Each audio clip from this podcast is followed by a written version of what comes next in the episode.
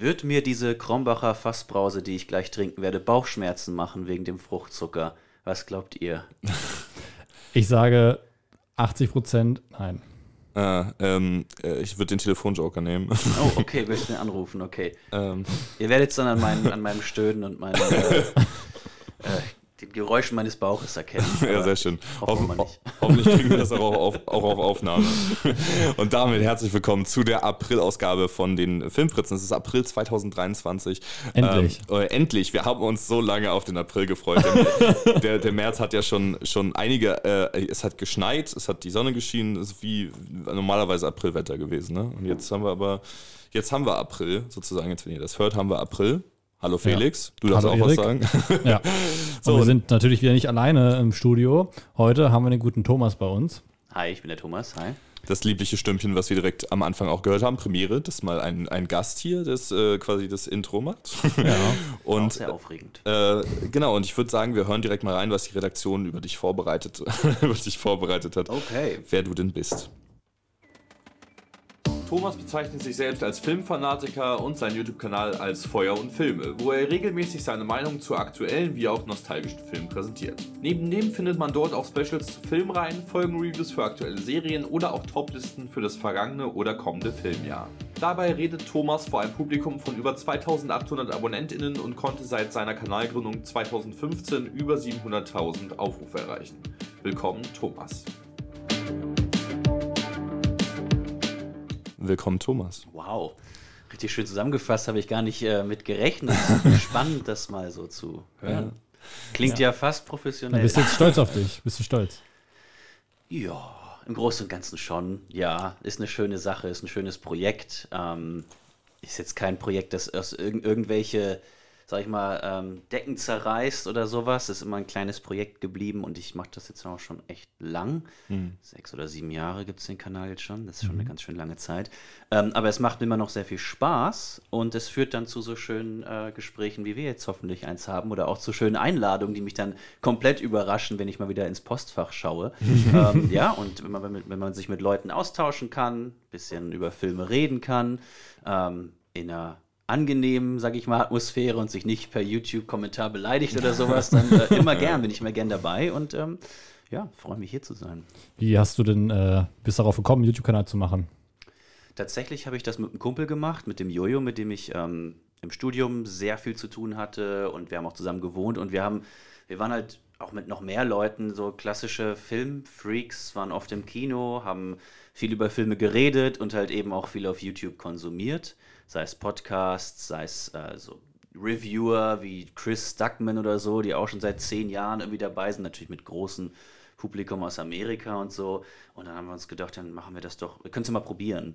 Mhm. Und wir haben halt auch wirklich angefangen mit den ähm, rudimentärsten Mitteln, mit einer Kamera, aber keine Mikros hingestellt und mhm. irgendwie von der Wand gefilmt. Also wenn man sich so die ersten Videos anguckt auf dem Kanal, was man noch machen kann, ich glaube, da ist ein Unterschied zu erkennen. Und so hat sich das halt immer weiter ähm, ja, fortentwickelt und auch, ja, technisch würde ich sagen, auch weiterentwickelt und auch von der Art und inhaltlich durchaus. Ich mache es jetzt seit zweieinhalb, drei Jahren alleine, genau, und ähm, halt weiter dran fest. Möchtest du sagen, warum du es alleine machst oder ist es äh, privat? Nee, nee, überhaupt nicht. Das ist einfach, der Jojo ist dann irgendwann umgezogen tatsächlich, auch jobmäßig. Ist jetzt wieder da, aber mit der Zeit auch es muss man ganz ehrlich sagen, ist viel Arbeit. Mhm. Es ist viel Arbeit, das Projekt nebenher zu treiben, das Film gucken, das Reviewen etc. Und es gibt dann sicher auch, und den Punkt habe ich auch schon ab und zu erreicht, im Moment, wo man sagt so, macht es mir jetzt noch Spaß oder mache ich es, weil ich ähm, das Gefühl habe, ich muss es machen. Mhm. Und ich habe mich auch mehr so von dieser wöchentlichen Veröffentlichung gelöst oder von diesem so, ich muss immer das Aktuellste besprechen. Mhm. Und ich glaube, da spielten dann so einige Dinge zusammen, dass Jojo für sich auch gesagt hat, so das passt jetzt für ihn nicht mehr rein und das war auch vollkommen in Ordnung. Und ich habe halt für mich gedacht, ich mache mal weiter, gerade auch während Corona, mal schauen, wie es so läuft. Noch bin ich dran. noch, noch passt es zeitlich, weil ähm, man ja durchaus andere Verantwortung bekommt mit der Zeit und mhm. Job und was weiß ich. Neben dem Studium war es noch ein bisschen leichter. Aber ja, genau, noch bin ich dabei. Mich würde jetzt wirklich mal interessieren, das ist eine Sache, über die wir letztes Mal auch so ähm, äh, angerissen mit Megan äh, gesprochen hatten. Thema Festivals oder so Pressevorführungen oder so. Ist das eine Welt, die du schon betreten konntest mit deinem Kanal? Oder äh, ja? ja. Also, wie, wie passiert das? Also, oder gibt es eine gewisse Schwelle an Reichweite, die man braucht? Oder was hast du gemacht, um das zu erreichen? Letztendlich ähm, ich weiß nicht, ob es eine Schwelle braucht. Ich glaube, es ist schon ganz nett, wenn du vielleicht ein paar hundert Abonnenten hast irgendwo, aber ich glaube nicht mal, das ist nötig. Also letztendlich, ich habe ähm, und mache es immer noch ab und zu für moviebreak.de viel geschrieben. Das war eigentlich so mein erster Output, was Film angeht. Ähm, das ist eine Website, ähm, wo auch viele Autoren sind, wo du kein Geld bekommst, aber da kannst du zur Presseverführung gehen. Mhm. Da kriegst du Blu-ray, Screener und was weiß ich. Und ich habe, als wir das gestartet haben, halt auch mal angefragt bei ein, zwei von denen, wie machten ihr das? Wie geht ihr auf Verlage zu, äh, also Verleihe zu, so ist es in dem Fall. Und dann haben sie mir ein paar Adressen genannt, ich habe die angeschrieben. Ähm, Agenturen, die zum Beispiel dann für Disney oder was weiß ich arbeiten und könnt ihr mich in euren Presseverteiler aufnehmen. Ein paar haben es gemacht, ein paar nicht und dann kriegt man eigentlich, also ich kriege immer noch regelmäßig Einladungen dann zu Frankfurter Pressevorführungen und dann geht man eben hin oder man geht nicht hin. Mhm. Und ähm, Festivals hier und da auch. Also da bin ich eher privat tatsächlich, als dass ich jetzt da eingeladen werde. Ich war mal, konnte mal auf dem Fantasy Filmfest zu ein, zwei Sachen hingehen oder dass ich halt was zahlen musste oder so. Ähm, obwohl sie dann beim einen Mal keinen Stuhl mehr für mich frei hatten. Aber ähm, nee, sonst, genau, ich glaube, da schreibt man die einfach an und fragt nach. Und im, den meisten, also die haben jetzt nicht gefragt, hey, wie viel Reichweite hast denn du? Und das mhm. war auch zu einer Zeit, wo wir deutlich weniger Reichweite noch hatten. Ähm, und die Frankfurter Pressevorführungen sind eh nie so groß besucht, wie das, glaube ich, in anderen Städten ist. Die freuen sich, glaube ich, über jeden, der vorbeischaut. Also, genau. Also große, äh, also große Filme auch, oder wie? Tatsächlich mache ich aktuell, weil es die Presseverführungen sind meistens dienstags oder donnerstags um 10. Hm. Und hm. Ähm, da muss ich halt arbeiten, normalerweise. ähm, deswegen mache ich aktuell eigentlich hauptsächlich dann wirklich, wirklich große Filme, wo ich sage, die muss ich jetzt nicht unbedingt im Kino sehen, aber hätte ich gerne auf dem Kanal. Zum Beispiel Ant-Man and the Wasp Quantumania war ich da. Ähm, und da habe ich mir dann halt einfach mal von der Gleitzeit ein paar Stunden genommen, mhm. wo ich geguckt habe, da kann ich. Am 4. April ist jetzt der Super Mario Brothers mhm. Film abends sogar. Das ist ah, ganz ah, nett. Mhm. Genau. Und ähm, ab und zu, also ich, aber so im Schnitt würde ich sagen, bin ich alle drei Monate vielleicht auf einer PV aktuell. Okay. Das war während des Studiums deutlich mehr. Da habe ich so mhm. fast alles mitgenommen, tatsächlich. Aber musst du dann auch eine, eine, äh, Review machen, wenn du zu so einer Presseverführung gehst? Oder also kontrolliert das irgendwer? Das frage ich mich auch, ob sie es kontrollieren, weiß ich nicht. Aber sie, ähm, also du, du trägst dich ja mit deinem Namen, mit dem Medium, für das du es veröffentlichst eigentlich jedes Mal, wenn ich da bin, fragen die, was ist das? Was machst du? Es ist alles YouTube. Ah. Immer so, noch. Ähm, 2023. Genau, und ähm, ich weiß nicht, ob die da explizit nachsuchen. Ich, es könnte sein, dass irgendein Praktikant irgendwo sitzt und das mhm. machen muss und so weiter, aber ähm, im Idealfall, also wenn ich zu einer PV gehe, möchte ich auch was drüber machen. Also das finde ich schon mhm. ganz fair, weil ja, kommst ja. da hin, äh, kriegst was zu trinken und so weiter. Die haben das alles organisiert und ich will ja auch drüber reden. Mhm. Also, ja, Aber zahlst du auch was dann oder, oder zahlt man da nichts? Das heißt nichts. Ja, siehst du dann, äh, hast du gehört, wir müssen, wenn wir, wenn wir halt, äh, äh, im, während wir noch im Studium sind, dann müssen wir auch so viel mitnehmen. Dann schreiben ja. wir jetzt Leute an. Ja, das ist das. jetzt, eben, das wird jetzt langsam, langsam mal unser, unser, unser Breaking Point. Das war ja bei Megan letztes Mal auch so. Hat sie ja auch gesagt, ja, also eigentlich könntet ihr das, also, ja. warum eigentlich nicht? Warum, was, was, was, ist unser Problem? Das ist der Klassiker, einfach machen. Ja, so, ich habe das auch irgendwann mal hingeschrieben und auf einmal kommt es ins Rollen und auf einmal wird, es immer ganz normal. Und warum nicht? Also, ja. Gibt, ich habe viele Filme gesehen, die hätte ich nicht im Kino gesehen. Hm. Hätte ich sie nicht in der PV gesehen und das wäre sehr schade gewesen, weil es dann kleinere Filme waren, die mich sehr überrascht haben auch. Du lernst die Kinos nochmal ein bisschen kennen, sowas. ist viel jetzt im Astor, ist, sind die ah, großen okay. Filme oft dabei. Im Cinema hast du oft PVs und mhm. so. Das ist echt schön. Also es ist eine schöne Atmosphäre auch. Mhm. Ähm, zieht den Altersschnitt vielleicht auch ein bisschen runter, weil der Altersschnitt ist sehr hoch ah, ja, bei den Frankfurter PVs. Spannend. Genau. Ähm, die kommen dann teilweise manchmal auch so nach der Hälfte des Films rein. Echt? Glaub, ja, das sind also so ein paar, die sehe ich da immer und das würde ich darauf ähm, abzielen, dass die wirklich jeden Film sehen. Mhm. Und ich glaube, irgendwann, wenn du das auch so 20 Jahre machst, dann nimmst du nicht mehr jede PV so 100% mit. Aber mhm. ich weiß es nicht, ich weiß es nicht. Sind das ich kann so, nur vermuten. Sind das so 70 Jahre alte Männer, die für die Frankfurt Allgemeine arbeiten oder so? Ja, 50 vielleicht, 60, okay, okay. so in dem Dreh. ja, genau, aber genau so in die Richtung okay. geht es dann, ja. Wir waren letztens in, ähm, am Starttag waren wir in, im Shazam Fury of the Gods. Ah. Und genau links neben, äh, das war jetzt gerade, äh, ich möchte keine Werbung machen, aber in, in einer großen Kinokette dem größten Kino in Frankfurt, die haben gerade eine Aktion, dass man, wenn man halt so diese Bonuskarte hat, dass man da für 6 Euro oder 7 Euro oder so, jeder Film ähm, ja, kommst da rein und auch egal welcher Platz. Weil genau da haben die nämlich auch jetzt VIP-Sitze, wo du die, äh, die Lehne nach hinten stellen kannst und dann so dein Fuß, so eine Fußablage hochmachen kannst und so. Ja.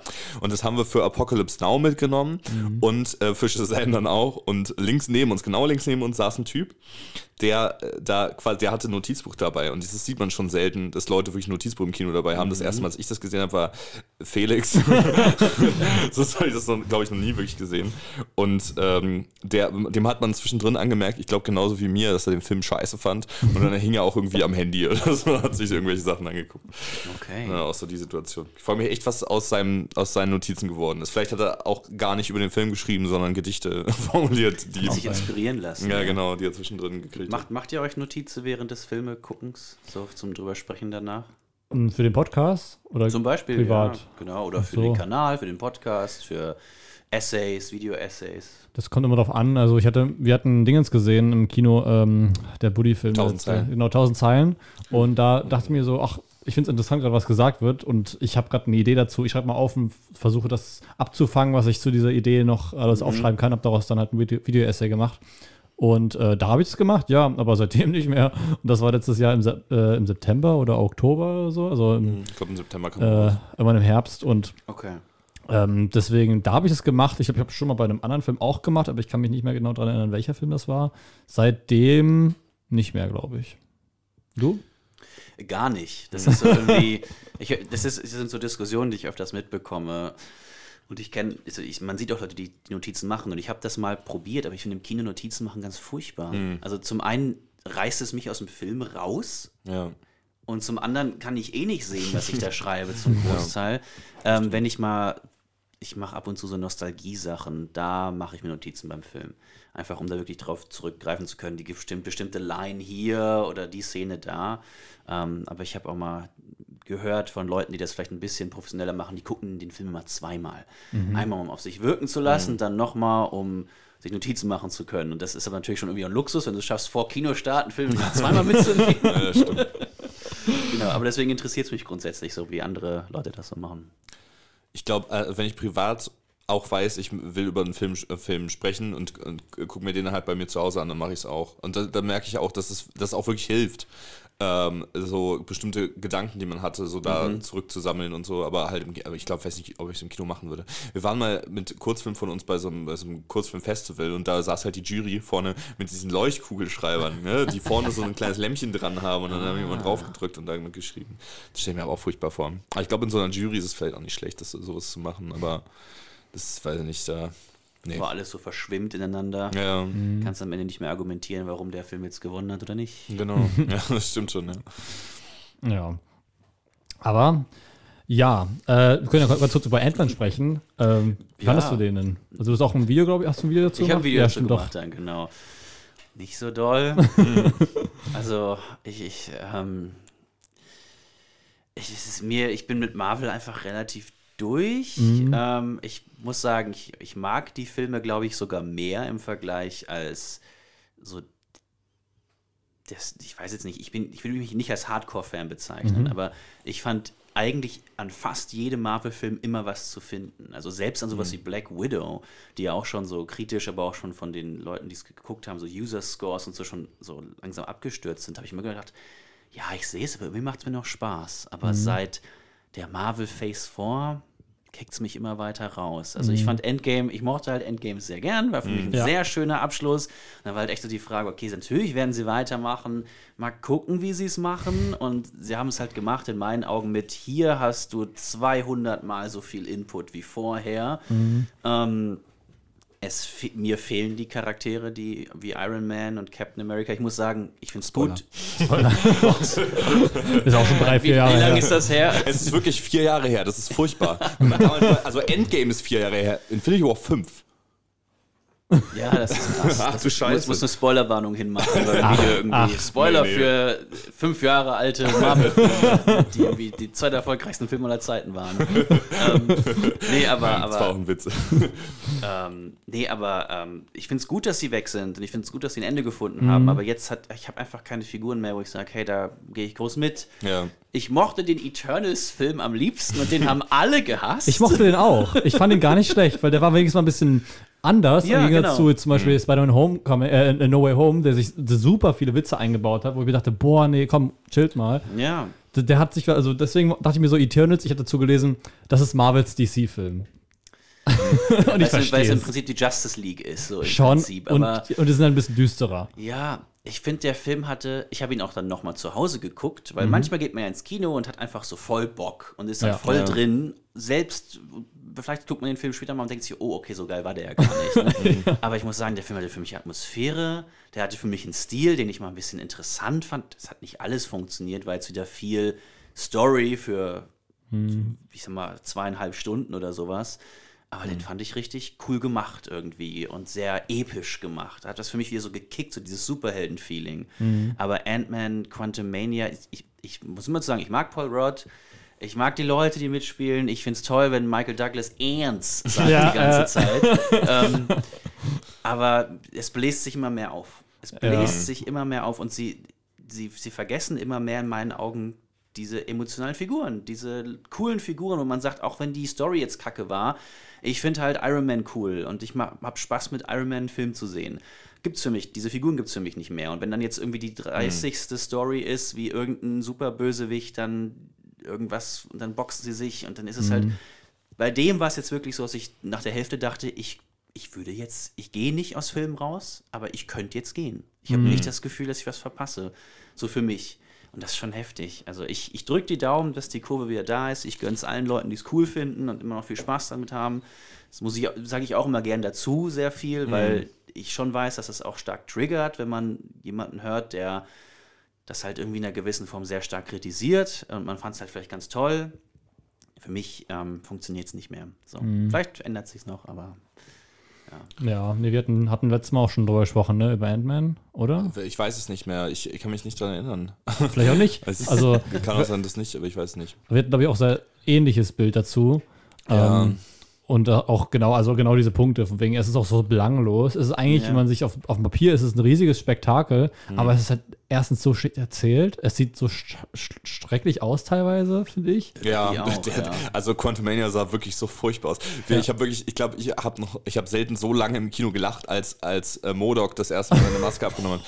Das sah so lustig aus, wirklich. Also, krass. Aber das sollte kacke aussehen. Ja. Man weiß es nicht mehr. Ich weiß es auch nicht. Mir, Gute Frage. Also als Modok, das war, das war einer der Punkte für mich, in dem Film, wo ich dachte, oh nein, oh nein. Und das ist so ein Witz, den sie jetzt immer und immer wieder wiederholen und so. Nee, hat für mich nicht funktioniert. Vom Look auch nicht funktioniert. Äh, aber es gab, ich finde, es gab so ein paar coole Momente. Also zum Beispiel, wo der sich ganz dupliziert hat. So Mhm. diese Szene, wo er dann dieses Ding rein musste. Also es, natürlich hat es vorne hinten keinen Sinn ergeben. Aber ähm, diese Sequenz zum Beispiel, die dachte ich mir so, ja genau, das ist cool, das kannst du bei einem Ant-Man-Film erzählen. Ja, ja, Es genau. geht um fucking Ameisen und das, das funktioniert so. Genau. Warum nicht mehr davon? Warum macht man daraus so eine, so eine halbe Avengers-Geschichte? Ja. Der Bösewicht wird gesagt, oh, der ist so krass und verkackt sofort so. Also, Ja, weil man mit Gewalt wieder versuchen will, habe ich das Gefühl, ähm, den Leuten das Gefühl zu geben, nein, nein, das ist eine durchdachte Storyline. Hier ist der neue Big Bad, der ist Phase 5, 6, 7 und so weiter und sowas. Und das ist alles groß und episch, das ist genauso wie vorher, weil genau bei Phase 4 hat das ja wohl gefehlt. Man wusste nicht, was macht ihr eigentlich? Wo geht das eigentlich hin? Ähm, hey, ich freue mich, einen Sam Raimi-Film im Kino zu sehen mit Doctor Strange und The Multiverse of Madness, aber war halt auch nur so ganz okay, höchstens. da muss ich sagen, mit dem hatte ich super viel Spaß mit dem Film. Das kann ich verstehen. Aber ja. ich habe dem auch sehr viel verziehen. Also da dachte ich mir auch so, so viel in diesem Film ist irgendwie kacke.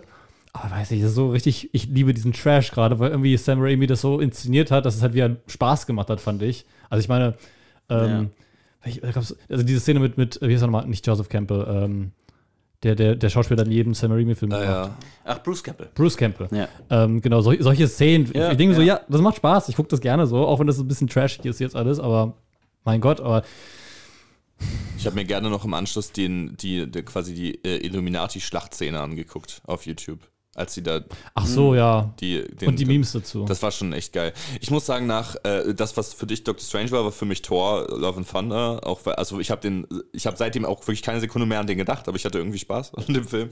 Und äh, nach diesen beiden Filmen, die aber, äh, also habe ich mir wirklich gedacht, okay, es gibt jetzt wirklich noch zwei Strohhalme, an denen ich mich klammer fürs MCU. Und das ist Ant-Man and the Wasp Quantumania und das ist Guardians of the Galaxy Part 3. Ja, ja. Da habe ich auch richtig Bock drauf. Der kommt ja jetzt schon im Mai Mhm. und äh, das ist auch nicht mehr lange hin. Aber bei Ant-Man war es so, ich glaube, der ist einen Tag vor dem USA-Start in Deutschland gestartet. Mhm. Und wir waren auch im Starttag drin. Und als wir da auf dem Weg waren, wir, ist immer wenn wir, vorher, wenn wir ins Kino gehen, gehen wir vorher zu Subway und holen uns so ein Sandwich. so viele Product Okay. Placements gemacht. Subway. Und als wir dann uns getroffen haben bei diesem Subway, ähm, äh, ist das Kritiker-Embargo gefallen. Und ich gucke auf Rotten Tomatoes. nein, Und ich oh so, nein. 40 Prozent. Und ich denke mir so, nein, bitte. Und vielleicht, vielleicht, weil ich so Hoffnung in diesem Film hatte, fand ich ihn mittel. Ich fand ihn nicht schlecht, Okay. ich fand ihn mittel. So, und da habe ich mir gedacht, okay, alles, was, wo irgendwie Kang und vorkam und so seine Backstory da mit Michelle Pfeiffer und so, das waren coole Szenen und das ist das Wichtige, was ich aus diesem Film mitnehmen muss. Mhm. Da werden wir später vielleicht auch nochmal drauf zu sprechen kommen, was Kang the Conqueror angeht. Okay, okay, okay. ja.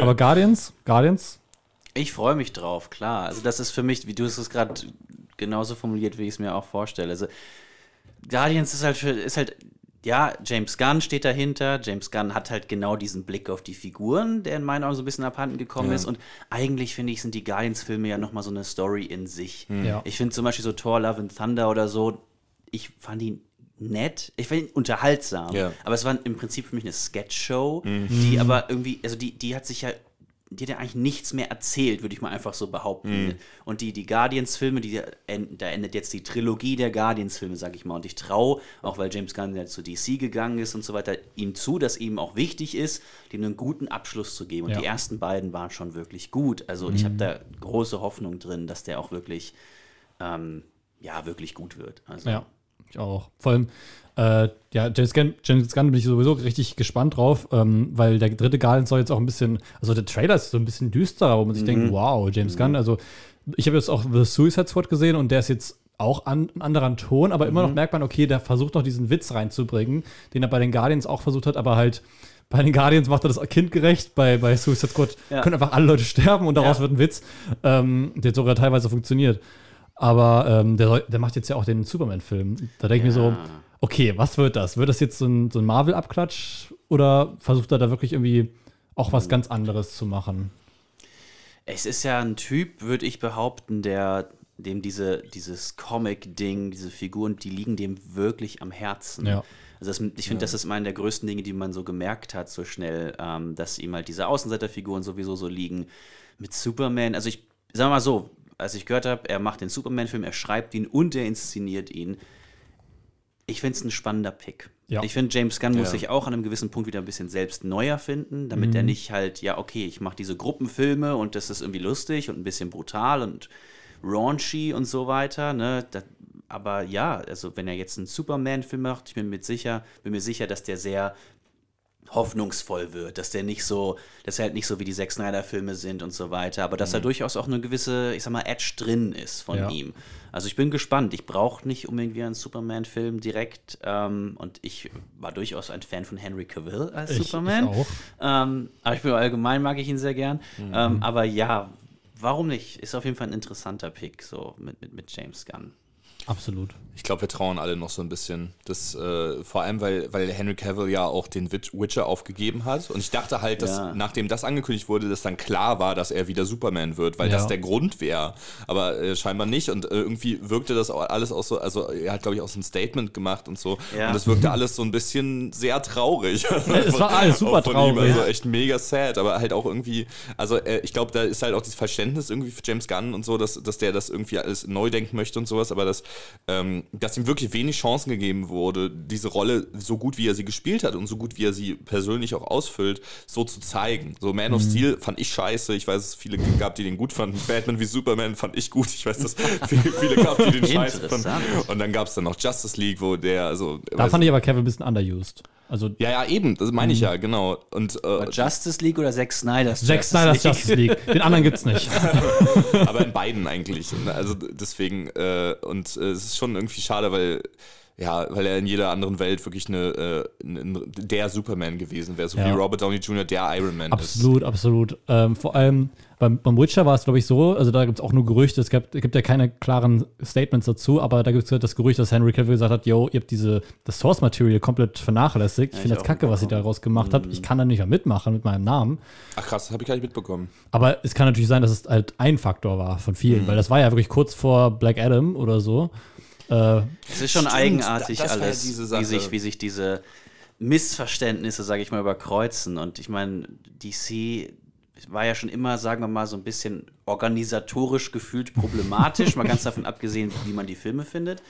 Ähm, aber jetzt erst, früher nicht. Jetzt, äh, jetzt also wird mit Black Adam, also kommt dazu, dass ich Black Adam furchtbar fand. ich Aber gar nicht gesehen. Mit, mit, mit Dwayne The Rock Johnson, der sich platziert als, yo, ich bin jetzt Black Adam und jetzt geht das ganze DC-Universum um Black Adam und ich bringe Henry, Henry Cavill zurück und dann sagt DC so, ja, ja, mach mal und dann zwei Monate später, nee, wir machen alles, wir zerreißen alles. Also da merkt man ja, dass überhaupt das ist ja Tohuwabohu pur. Ja. Wenn Cavill ein, ein Statement rausbringt, ich freue mich so, dass ich wieder Superman bin und eine Woche später gefühlt, jo, ich bin übrigens nicht mehr Superman. Also, wie, wie verarscht muss man sich denn vorkommen? Also wirklich. Oh Mann, ja. Die ganze, die ganze Sache mit dem Witcher noch, also, ähm, Von was machst du als James Gunn? James Gunn ist ja auch eigentlich ein netter Typ. Ja, ja, eben. ja.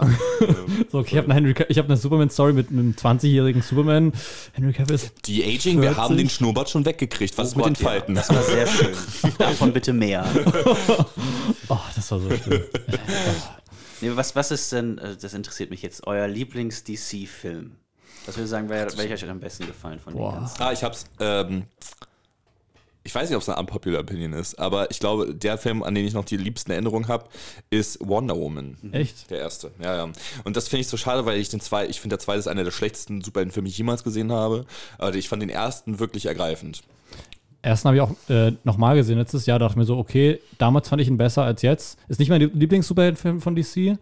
Ähm, ich Achso, es geht aber ums DCEU oder um, um Generell, alle oder? DC? Das DCEU, das ist Ach so, nie okay. Das, offiziell das, was betitelt jetzt wurde. so das ist Snyderverse sozusagen. Oder hätte ich jetzt Ja, auch The Dark genau. Knight sagen können. Nee, tatsächlich so das, Ja. das Ach so, Snyderverse, okay. Ja, Ja, dann- genau. Nee, weil sonst, sonst äh, ja, dann.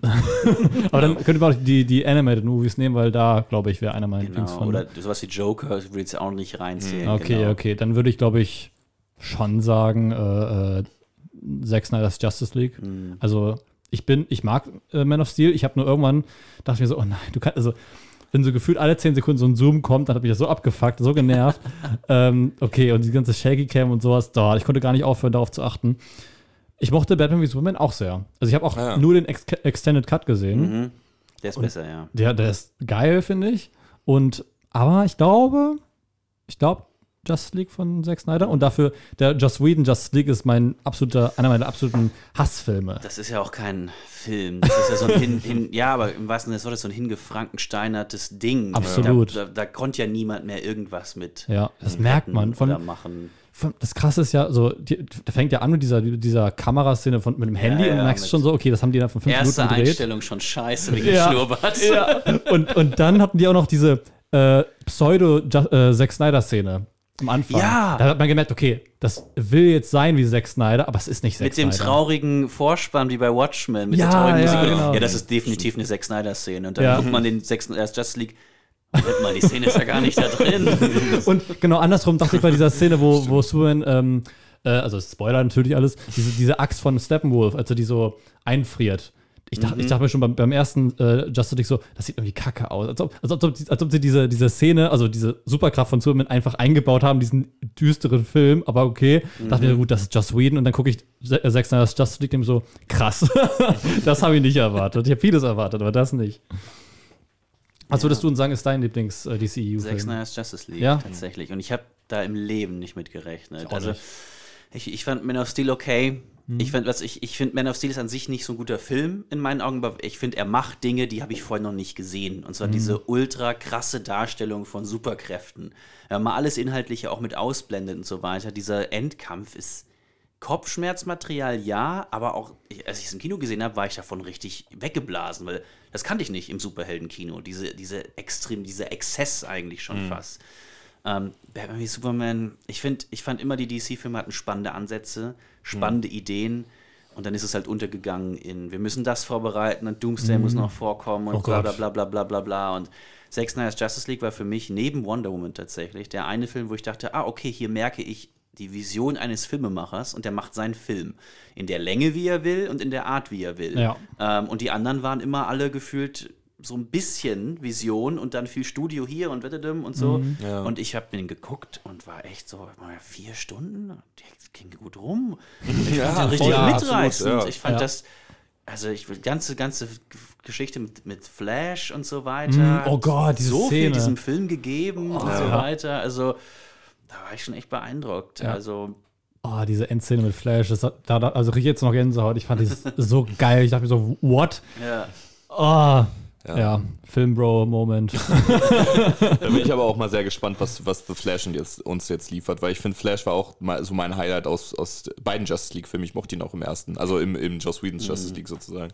Ähm, Bringt auch so- aber auch schon ja. wieder so viel Ballast mit. Ja, eben. Absolut. Nicht nur wegen Ezra Miller Ja. und dem, seinem Real-Life-Shit, den er da macht, Hm. sondern weil das Teil eines Universums ist, das es eigentlich nicht mehr gibt. Ja. Wieder mit, mit Paralleluniversen und was weiß ich spielt und ja auch irgendwie das neue Universum einläutern soll, im Flashpoint Paradox-Stil wahrscheinlich. Und es ist halt, das ist schon wieder so viel, was dieser Film leisten muss, abseits von eigentlich nur einer Geschichte erzählen. Jetzt mit ja, stimmt. Absolut. Also ich fand den Trailer nicht schlecht. Ja, eben, ich auch. Sah ganz cool aus, aber Und ich habe mir auch fest vorgenommen, mir noch die, äh, die Michael Keaton Batman-Filme anzugucken, damit ich richtig eingestimmt bin, sozusagen. hast du noch nicht gesehen. Nee, noch nie. Ich, ich, ich, Aber- bin, ich bin lieber aber Michael Keaton. Ich finde ihn super. Ich stelle mir den auch super als Batman vor. Ich habe nur den zweiten gesehen. Da müsst ihr unbedingt in eurem Podcast über Batmans Rückkehr sprechen. Da bin ich mich sehr gespannt. Das ist, nämlich, das ist nämlich einer der weirdesten Superheldenfilme, die es überhaupt je gab. Findest du? Ich habe den gesehen, den zweiten. Ich habe nur den zweiten, ich habe nicht den ersten gesehen. Was? So. Ja, ich habe ich hab einen ich hab einen, äh, Onkel. Und der, der sagt, okay. So. Und der sagt immer, ja, weißt du, Felix, ich zeig dir jetzt mal ein richtig geiles Spiel zum Beispiel. Und sagt dann, kennst du schon Monkey Island? Ich so, nee. Ich war, glaube ich, 14, 15 oder sowas. Hier, spiel Monkey Island 2. Und ich so, hä? Ja, warum? Ja, der zweite Teil ist besser. Okay, habe ich Monkey Island 2 gespielt. habe ich so ganz so, was ist das für ein Charakter? Wer ist das? Und hinterher Monkey Island 1 gespielt. Da haben wir so, okay, doch, der zweite ist schon besser. Aber Du brauchst den ersten eigentlich dazu, ja. ja, eben. Und das Schlimmste war aber eigentlich, dass er gesagt hat, Felix, du schaust jetzt Aliens und nicht Alien. Wo ich denke, ich hätte es so gerne andersrum geschaut. So gerne. Und dann meinte er, weiß ich, vor zwei, drei Jahren oder sowas war ich dann nochmal da und meinte so, yo, dass er Batman schaut. Ich habe gesehen, dass du die Michael Keaton Batman-Filme hast. Er so, ja, okay, aber wir schauen Batmans Rückkehr. Warum? Ja, der ist besser. Und wir schauen auf Deutsch. Deswegen, ich muss ihn wahrscheinlich nochmal auf Englisch Okay, schauen. Es gab okay. diese eine Szene, die fand ich super lustig, mit, ähm, wo, der, wo der Pinguin diese Re Rede hält und die, mit, mit, mit Obst und Gemüse Ja. beworfen wird und sagt dann, warum bringen eigentlich alle Leute ihre Einkäufe mit zu solchen Reden? Ist so das ein guter äh. Danny DeVitos Penguin? Ja. Oder? Ja. Weil ich, ich finde, die, die, diese alten Batman-Filme, die kann ich vor allem dann zuordnen, wenn ich den Bösewicht weiß und den iconic äh, Schauspieler dahinter. Also Jack Nicholson Joker, äh, Jim Carreys Riddler, Nicole Kidman war Catwoman. Catwoman. Das ist diese ganzen, ganzen, ich weiß auch gar nicht, wer, wer zu welchem Film gehört oder zu welchem Batman. Aber Das ist ein großer. Nicole Kidman, Catwoman? Also Ja. im zweiten brührt mir was, äh, Michelle Pfeiffer. Michelle Pfeiffer. Ich habe gerade Ach so, verwechselt. Sorry. Aber hat Nicole Kidman auch mal in einem mitgespielt, in einem Batman-Film? Maybe? Oder nicht? Ich meine, es Vielleicht gibt eine, sie die gerade sieht mit so Michelle aus. Pfeiffer verwechselt, weil, oh Gott, Nicole Kidman ist ja dann noch ein Sch- Ich glaube, spielt die nicht in Batman Forever irgendwie den Love Interest, die die ganze Zeit sagt, Batman, küss mich oder so? Doch, Also doch, mit Val irgendwie- ist das der mit Val Kilmer? Ja, das ist der mit Val Doch, Kilmer. doch, ja, das stimmt, stimmt, stimmt. Ich glaube, aber ich habe den auch nicht ganz gesehen. Ja. Den fand ich, als ich klein war, richtig geil. Ich fand aber auch Batman und Robin richtig geil, als ich klein war. Ich hatte Oh. noch ein Poster von Batman und Robin. Aber da war ich in einem Alter, wo ich Filme nicht wirklich gesehen habe, sondern gesehen habe, das ist bunt und die laufen Mm. da rum und das reichte mir. Ich fand die Videospiele geil. Die Lego Batman Videospiele, die auf dem Ja. Film basieren, äh, Hammer. Aber ähm, ich habe ich war mal krank, weiß ich noch, ich habe auf dem Handy dann so nach Batman-Filmen gesucht, weil ich da irgendwie gerade so ins Batman-Fieber gekommen bin. Passt, weil ich krank war. Aber ich habe dann so geschaut und habe dann irgendwie den Anfang von Batman Forever gesehen und ich dachte mir so, oh nee, das mochte ich nicht. Aber ich verstehe es dann nicht, warum ich im Gegenzug so ein großer Fan von Indiana Jones 4 immer noch war als Kind. Also, ambivalent. aber wie gesagt, Batmans Rückkehr ähm, kann ich, ich, ich würde nicht mal behaupten, dass der unfassbar toll oder gut ist, Mhm. aber er ist Ausnahmefilm, weil sie einfach Tim Burton haben machen lassen. Mhm. So wirklich, was, was sie dann bereut haben, weil der Film halt, äh, da gibt es auch ganz viel spannende Story drumherum, weil der Film natürlich hatte eine, äh, eine Connection mit McDonalds, die dann Kindertoys rausgebracht haben. Mhm. Äh, Batmans Rückkehr ist kein Kinderfilm.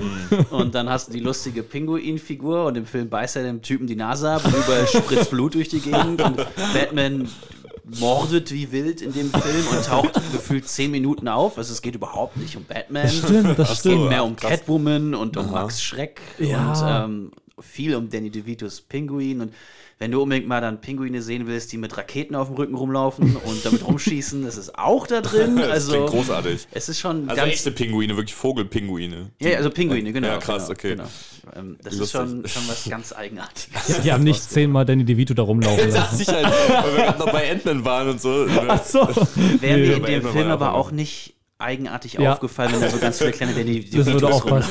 rumlaufen. Aber das, das ist kein Kinderfilm, das ist wirklich richtig wichtig zu erwähnen. Ich glaube, die erste Szene ist ja schon die Origin-Geschichte vom Pinguin und die ist so traurig, gruselig, Die- alles. Die Eltern, die wie ihr Kind umbringen wollen. Ja, das ist sehr, sehr düster alles.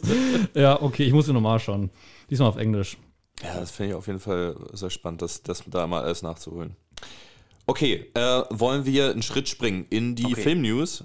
Gute Idee. Ja, können wir gerne machen. Äh, genau, wir hören mal rein, was äh, in letzter Zeit alles so in der Filmwelt passiert ist. Ich muss sagen, ein paar Sachen sind auch schon veraltet, aber irgendwie auch immer noch aktuell. Ähm, deswegen, wir hören einfach mal rein. Filmnews. Creed-Kloppe im Kino. Bei dem neuen Boxfilm Creed 3 Rocky's Legacy finden die Prügeleien bisweilen nicht mehr nur auf der Leinwand statt. Seit dem Kinostart gibt es immer mehr Fälle, bei denen die Vorführungen durch Lärm und Chaos gestört wurden, bis hin zu waschechten Prügeleien zwischen KinogängerInnen. Die Polizei vermutet eine TikTok-Challenge dahinter, bei der man sich selbst bei dem Schabernack filmt, bis die Vorführung abgebrochen wird. Als Konsequenzen haben einige Kinos schon Taschenkontrollen durchgeführt oder die Altersbeschränkung zum Einlass hochgestuft. Jonathan Majors verhaftet.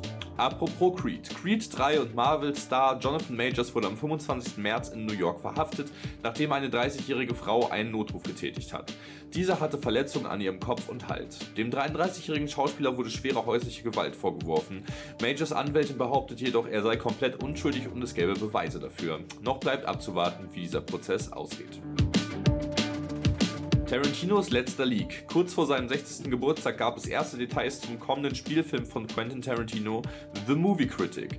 The Movie Critic wird sein zehnter Film sein und könnte laut Medienberichten auch sein allerletzter werden. In The Movie Critic wird es sich wohl um eine weibliche Filmkritikerin aus dem LA der 70er Jahre drehen und es wird spekuliert, dass es sich hier um die legendäre Filmjournalistin Pauline Kael dreht, welche dafür bekannt war, sich häufig mit RegisseurInnen und CutterInnen in die Haare zu kriegen. Das Drehbuch sei bereits fertig und die Dreharbeiten sollen Herbst diesen Jahres loslegen.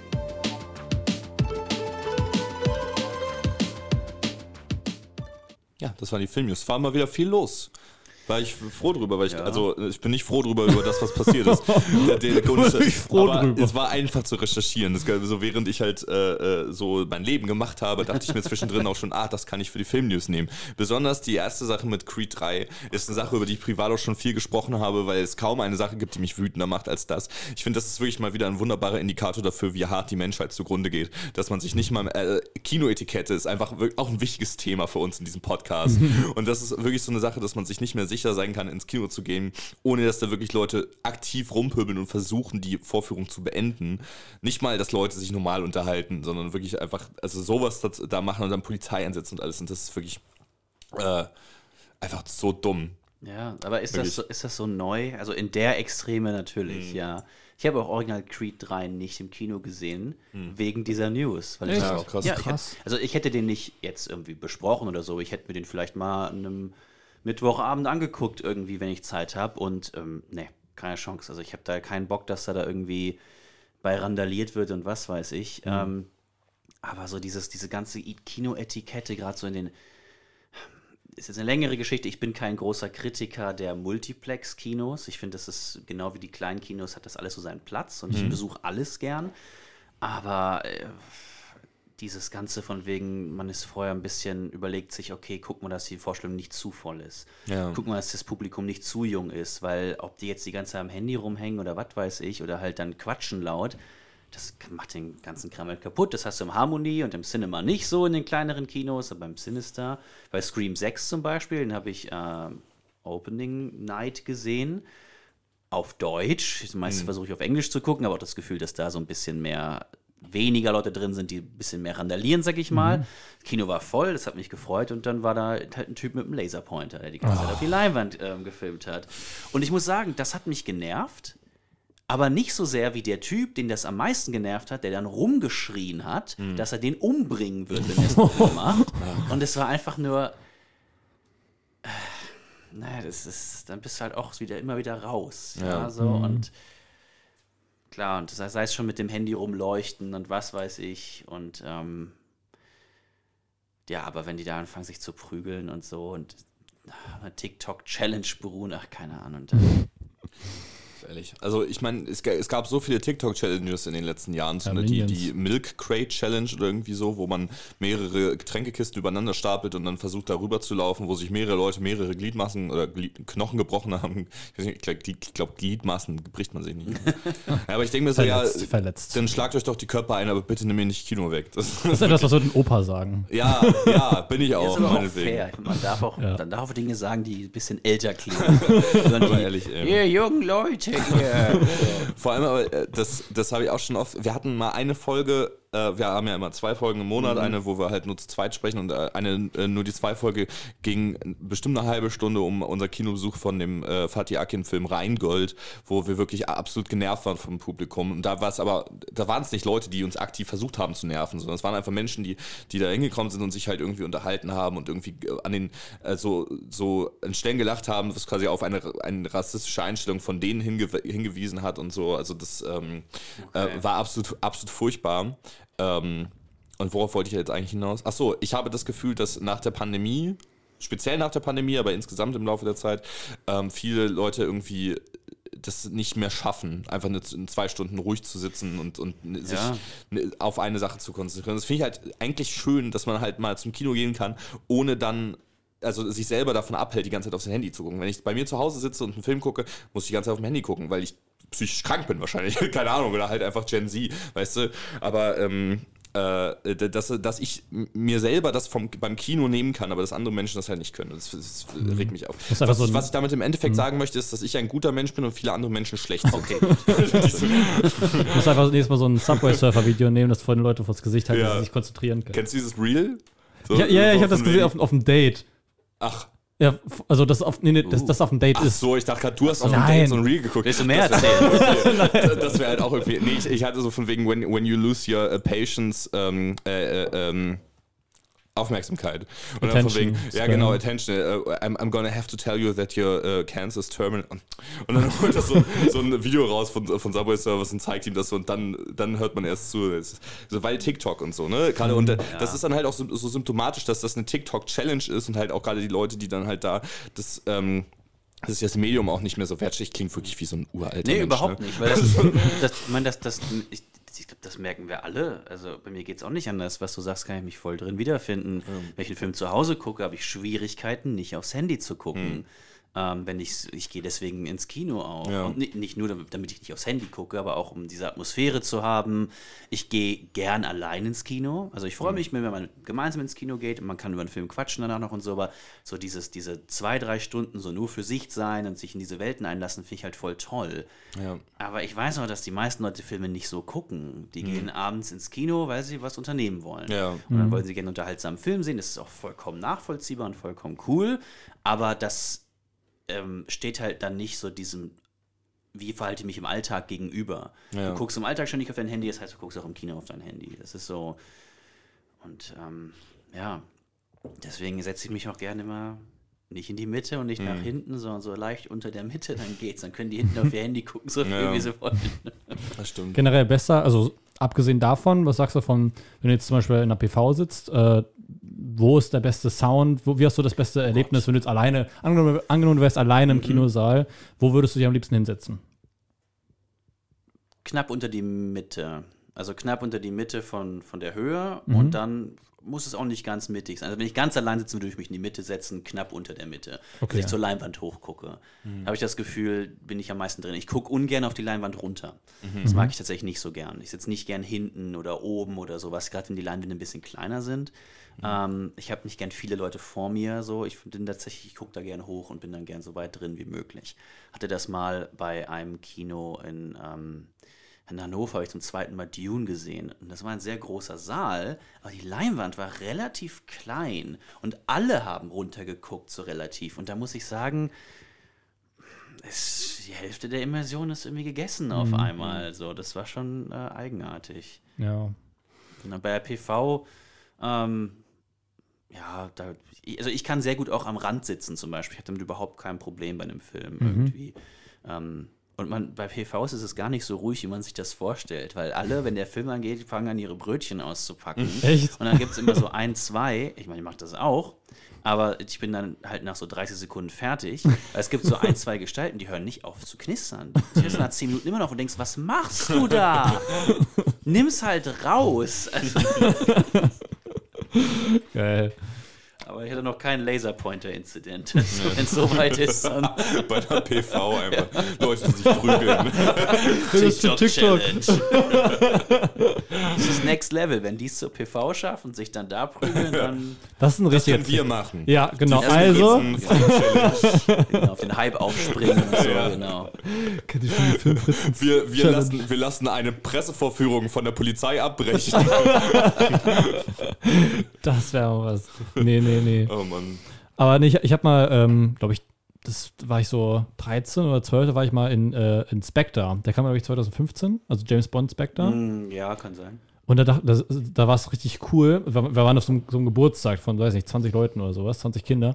Also 20. Echt jetzt 20? Sondern das sind ja immer so 10 gewesen. Ja, das deswegen das weiß ist schon ich- teuer. Das war teuer, ja. Und dann ähm, sind wir alle ins Kino gegangen. Also gut, vielleicht, vielleicht waren es 15. Aber so, und dann haben wir gesagt, okay, wo setzen wir uns hin? Ja, alle nach ganz hinten. Warum? Ja, da sitzen die coolen. Ja, Okay. klar. Im Bus, ja. Ja, und dann haben wir natürlich ganz nach hinten gesessen. Und ich, da, ich, ich weiß noch, da fand ich es richtig geil. So, so kompletter Blick, sowas fand ich richtig gut. Aber so innerhalb der nächsten zwei Jahre habe ich dann gemerkt, boah, wenn ich so weit hinten sitze, ist mir die Leinwand viel zu klein. Wie als würde ich auf ein Handy schauen, nur dass ich halt mich anstrengen muss, das zu sehen, weil es so weit weg ist. Ähm, das habe ich so erst mal richtig, glaube ich, gemerkt bei irgendeinem Guardians-Film, als wir noch im Delphin waren. Das ist ein Kino äh, in der Heimat. Ähm, tolles Kino. Aber seitdem sitze ich wirklich immer nur, versuche ich genau mittig zu sitzen, in den mittigen Reihen, weil, weiß nicht. Ich, einmal saßen wir, glaube ich, auch bei James Bond richtig weit vorne, ich glaub, in der zweiten Reihe Das war, oder das sowas. war im Dorado auch. Das ist dann schon Äh, krass. äh, äh, und das ist Im wirklich- Eldorado in der Ja. zweiten Reihe. Ja, okay. Das war Ja. richtig, richtig anstrengend. Ja. absolut, Ja. absolut einfach Nacken äh, gebrochen. Aber das Lustige ist wirklich, man, irgendwann merkt man es nicht mehr. Man denkt sich so, okay, Mhm. am Anfang ist scheiße, kacke, ich hätte mich woanders hinsetzen sollen und nach zehn Minuten so, merkt man nicht mehr. Das war aber auch, ne- also es war No äh, No Time to Die, mein allererster James Bond Film, den ich jemals gesehen habe. Und das war auch eine, auch, Ja. auch noch anders, das war auch noch anders eine doofe Erfahrung, weil, äh, weil wir den nämlich auf Deutsch geguckt haben und, ähm, äh, und Felix meinte direkt am Anfang so zu mir, nachdem James Bond zwei, drei Sätze gesprochen hat, Daniel Craig hatte im Deutschen die gleiche Synchronstimme wie Adam Sandler. Und ich dann so, Oh, toll, du Arschloch. da war der Film mal vorbei für mich. ihr macht hier so viele Themen auf, über die man jeweils eine Stunde reden Ja, könnte. das, das, stimmt ist das. Konzept des Wir haben aber ja, genau, gerade bei- bei- beim Konzept, wir sind ja auch noch, äh, haben ja auch noch die Film-News. Ich finde, ähm, äh, äh, um da nochmal drauf zurückzukommen, äh, äh, äh, hier, wie hieß er? Jonathan Majors, ne? Die, dieses Thema. Ich finde, das ist insgesamt ein sehr, sehr schwieriges Thema. Weil Ja. gerade als Filmfan drüber zu sprechen, ist nicht einfach, weil, denke ich, die, viel darüber berichtet wird, über diesen Vorfall, weil man sich denkt, also weil der Gedanke gerade von den Medienleuten dahinter ist, oh, was passiert jetzt mit Marvel? Ne? Wobei zum einen, das habe ich auch so formuliert, sei, sei gesagt, äh, er, er, ihm wird es sozusagen vorgeworfen, die Gerichtsverhandlung war noch nicht. Deswegen ist alles noch, man, man, man weiß nicht, was passiert ist. Wichtig finde ich aber auch, dass, ähm, dass man dann auch über, also drüber nachdenkt, hoffentlich geht es denn der Frau gut, die wurde danach ins Krankenhaus gebracht und sowas. Ja. Deswegen, äh, um das schon mal gesagt zu haben, das sind alles so Sachen, äh, die, die Ja. da natürlich mit drin mit, äh, mitschweben, wenn man dann darüber spricht.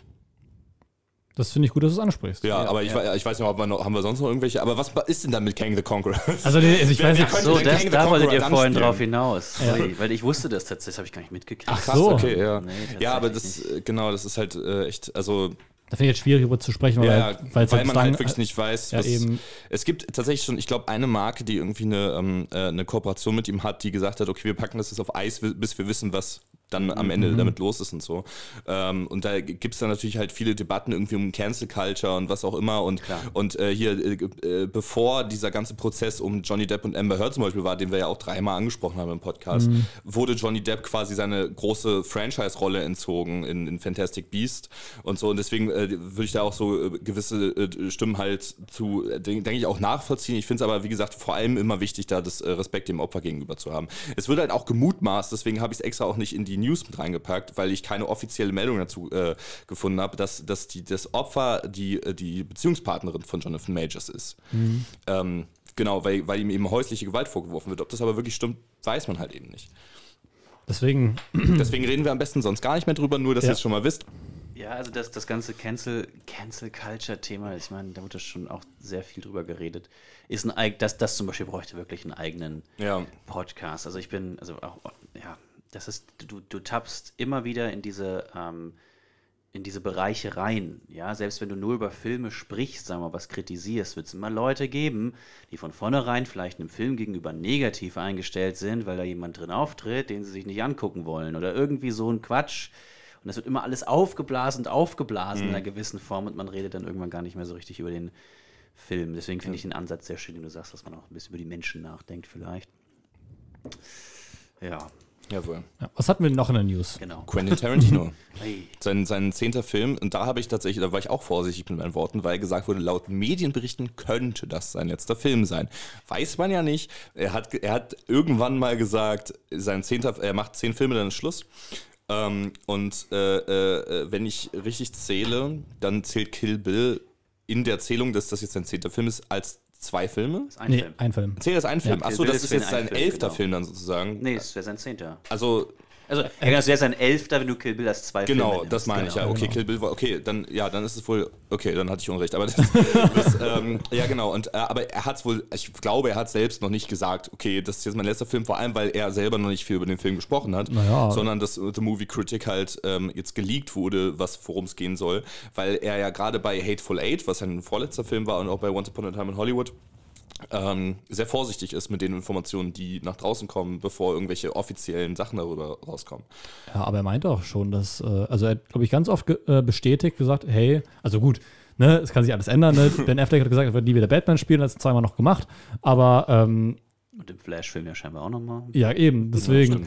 Und ähm, ich glaube aber, Tarantino hat, hat ganz oft in Talkshows gesagt, von wegen, nein, er möchte wirklich in dieser Zahl 10 festhalten, Ah ja, okay. weil er sich halt wirklich dann äh, vornimmt, dass auch alles in diesen Film reinkommt, was er jetzt noch hat und möchte. Ja. Und dass es dann halt sozusagen, dass es den Film aufwertet, indem er halt sich li- limitiert, weil er sozusagen dann nur Co Quality Content produziert.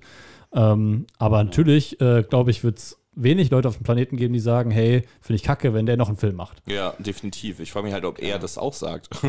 Oder ob er dann, ne? Er schreibt da bestimmt dann einfach Das mit den zehn Filmen hat er wirklich oft gesagt. Ja. Das ist halt, Ja. er, er will ja dann wohl auch aufs, ne, er will halt aufhören, bevor er schlechte Filme macht. Das ist so. Er meinte immer so, er will dann auf seine Filmografie zurückgucken und sagen, passt, da ist kein schlechter Ja. Film in seinen Augen dabei. Mhm. Ähm, das finde ich grundsätzlich auch irgendwie ganz cool. Und er hat jetzt auch schon den Once Upon a Time in Hollywood Roman geschrieben und er will jetzt sich dann auch mehr auf Romane konzentrieren und so. Ähm, deswegen, wer weiß, er hat aber auch schon, er kündigt auch seit 20 Jahren schon Kill Bill 3 angefühlt, der nie kommt. Hm. Das will ich unbedingt machen und ich habe auch schon eine Idee für Kill Bill 3 und so weiter. Echt? Und, ja, ja, er wollte in Kill Bill 3, ähm, in Kill Bill, ähm, wenn, wenn die, die Braut, ähm, wie heißt sie denn, die, ähm, die erste, die sie umbringt im so. Film. Also, Mit die, die die Tochter hat. Moment, Moment, ich habe Kill Bill noch nicht gesehen. Oh, Entschuldigung. Es gibt, also das ist Also kein großer Spoiler, weil die. Braut bringt viele Leute um. okay, Film. okay, okay. Ähm, eine Figur hat eine Tochter und die Tochter sieht die Braut dabei, wie sie die Ach Mutter ja. tötet. Okay, und dann sagt, sie, dann sagt die Braut zu der Tochter, wenn du alt genug bist, dann Ah. findest du mich und dann können wir das ähm, setteln. Und Kill Bill 3 wäre die Story und genau mit dem Jahr, mit dem 20 Jahren Abstand oder so, wäre sie halt alt genug. Und dann, das war's aber, das ist, er wollte ja mal einen Vegas Brothers Film machen mit den Vegas Brothers aus ähm, Reservoir Dogs und Pulp Fiction und so. Also er redet schon viel. Mhm. Ja, auch also, Star wer Trek. Der wollte ja mal einen Star Trek-Film machen, genau. ja. Ich würde gerne mal, ich würd gern mal einen Horrorfilm von ihm sehen. Mhm. Kein vielleicht hundertprozentigen Horror, aber was mit Horrorelementen oder sowas. Ich glaube, das kann er richtig gut. Ich finde das schon mit dem Movie Critic spannend von der Idee und ich glaube, das kann er auch gut. Ich finde es auch interessant, wenn Filmemacher Filme machen über Kritiker. Ja. Ähm, aber ich, ich wäre ein bisschen traurig, dass er da nicht nochmal was, was, sowas Genremäßiges gemacht hat. Ja, ja, seine Western, okay. Ich fand Once Upon a, Once Upon a Time in Hollywood grandios. Aber ich hätte gerne mal sowas wie ein Kill Bill von ihm, so wo er vollkommen ausrastet einfach und so einen wahnsinnigen Film einfach mal. Also Kill Bill Volume 1 ist auch nach wie vor einer meiner absoluten Lieblingsfilme. So einer von denen, wo ich wirklich, ich habe das damals gesehen, ich war nicht alt genug, aber das gesehen, dachte mir, was ist das? So können Filme sein. Und so habe ich angefangen, halt Filme lieben zu lernen. Ja, so ja. Und ähm, ja, Hast du mal die äh, Filme gesehen, auf denen Kill Bill basiert?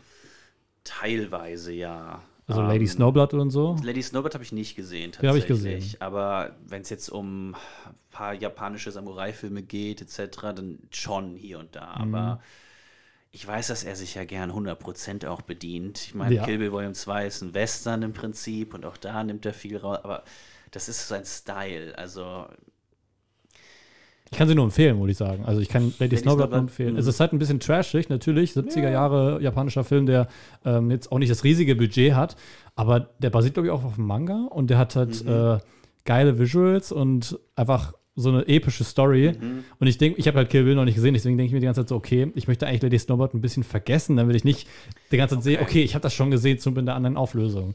Aber wer weiß, ich glaube, er hat da mehrere Filme, die ich nicht gesehen habe, da noch einfließen lassen wahrscheinlich. Aber der war ja, riesiger Fan auch von Lady Snowblood, glaube ich. Ich meine, das ist ja immer sein Ding. Ich meine, diese gesamte ähm, Opening-Scene aus den Glorious Bastards, die auch sehr gefeiert wird und die ja auch toll ist, ähm, mit Hans Lander und dem, dem Milchbauern, ähm, die gibt es 100% fast genauso in einem anderen Film. Ich habe ihn nicht im Kopf, ist ein kleinerer Film, aber die Szene gibt es eigentlich schon. Das ist dann schon so ein bisschen so, ah, okay, ja, die ist ja wirklich sehr, sehr ähnlich zu dem, was er da gemacht hat. Aber, also ja, er ist er verschweigt das, finde ich auch nicht. Also er der zitiert viel, er kopiert auch viel. Aber was er dann am Ende aus Ergebnis draus macht, hat mich meistens echt begeistern können. Deswegen auch sehr gespannt auf The Movie Critic. Ja, aber ich habe gerade überlegt, wäre, glaube ich, super spannend, wenn, wenn Tarantino mal einen Superheldenfilm machen müsste. So, wenn er so ge gefesselt wird, dass er das machen muss. Ich glaube, da wäre ein richtig guter Pick für einen Deadpool-Film. Aha. Weiß Weil nicht. der so quippy ist und. Oder- Deadpool hat halt keine Limitation. Du kannst mit Deadpool wirklich alles machen. Es gibt ja eine, eine Comicreihe, die heißt Deadpool Kills the Marvel Universe. Und ähm, ich finde, die Deadpool-Filme halten sich immer noch zu sehr zurück. Der zweite Deadpool-Film, der hat mir schon mehr gefallen, weil da hat man so ein bisschen mehr gemerkt, okay, die machen halt ein paar Sachen, die du mit anderen Filmen nicht machen kannst. Der erste Deadpool, der hätte, finde ich, genauso funktioniert mit einem bisschen düsteren Captain America. Also gut, nicht komplett so, aber ich dachte mir so, ein bisschen ver vertanes Potenzial. Und äh, der zweite hat es schon mehr gemacht, aber ich denke mir so, vielleicht könnte Tarantino sowas richtig Abgefahrenes daraus machen. Oder welche, welche, welche Figur fällt euch da ein?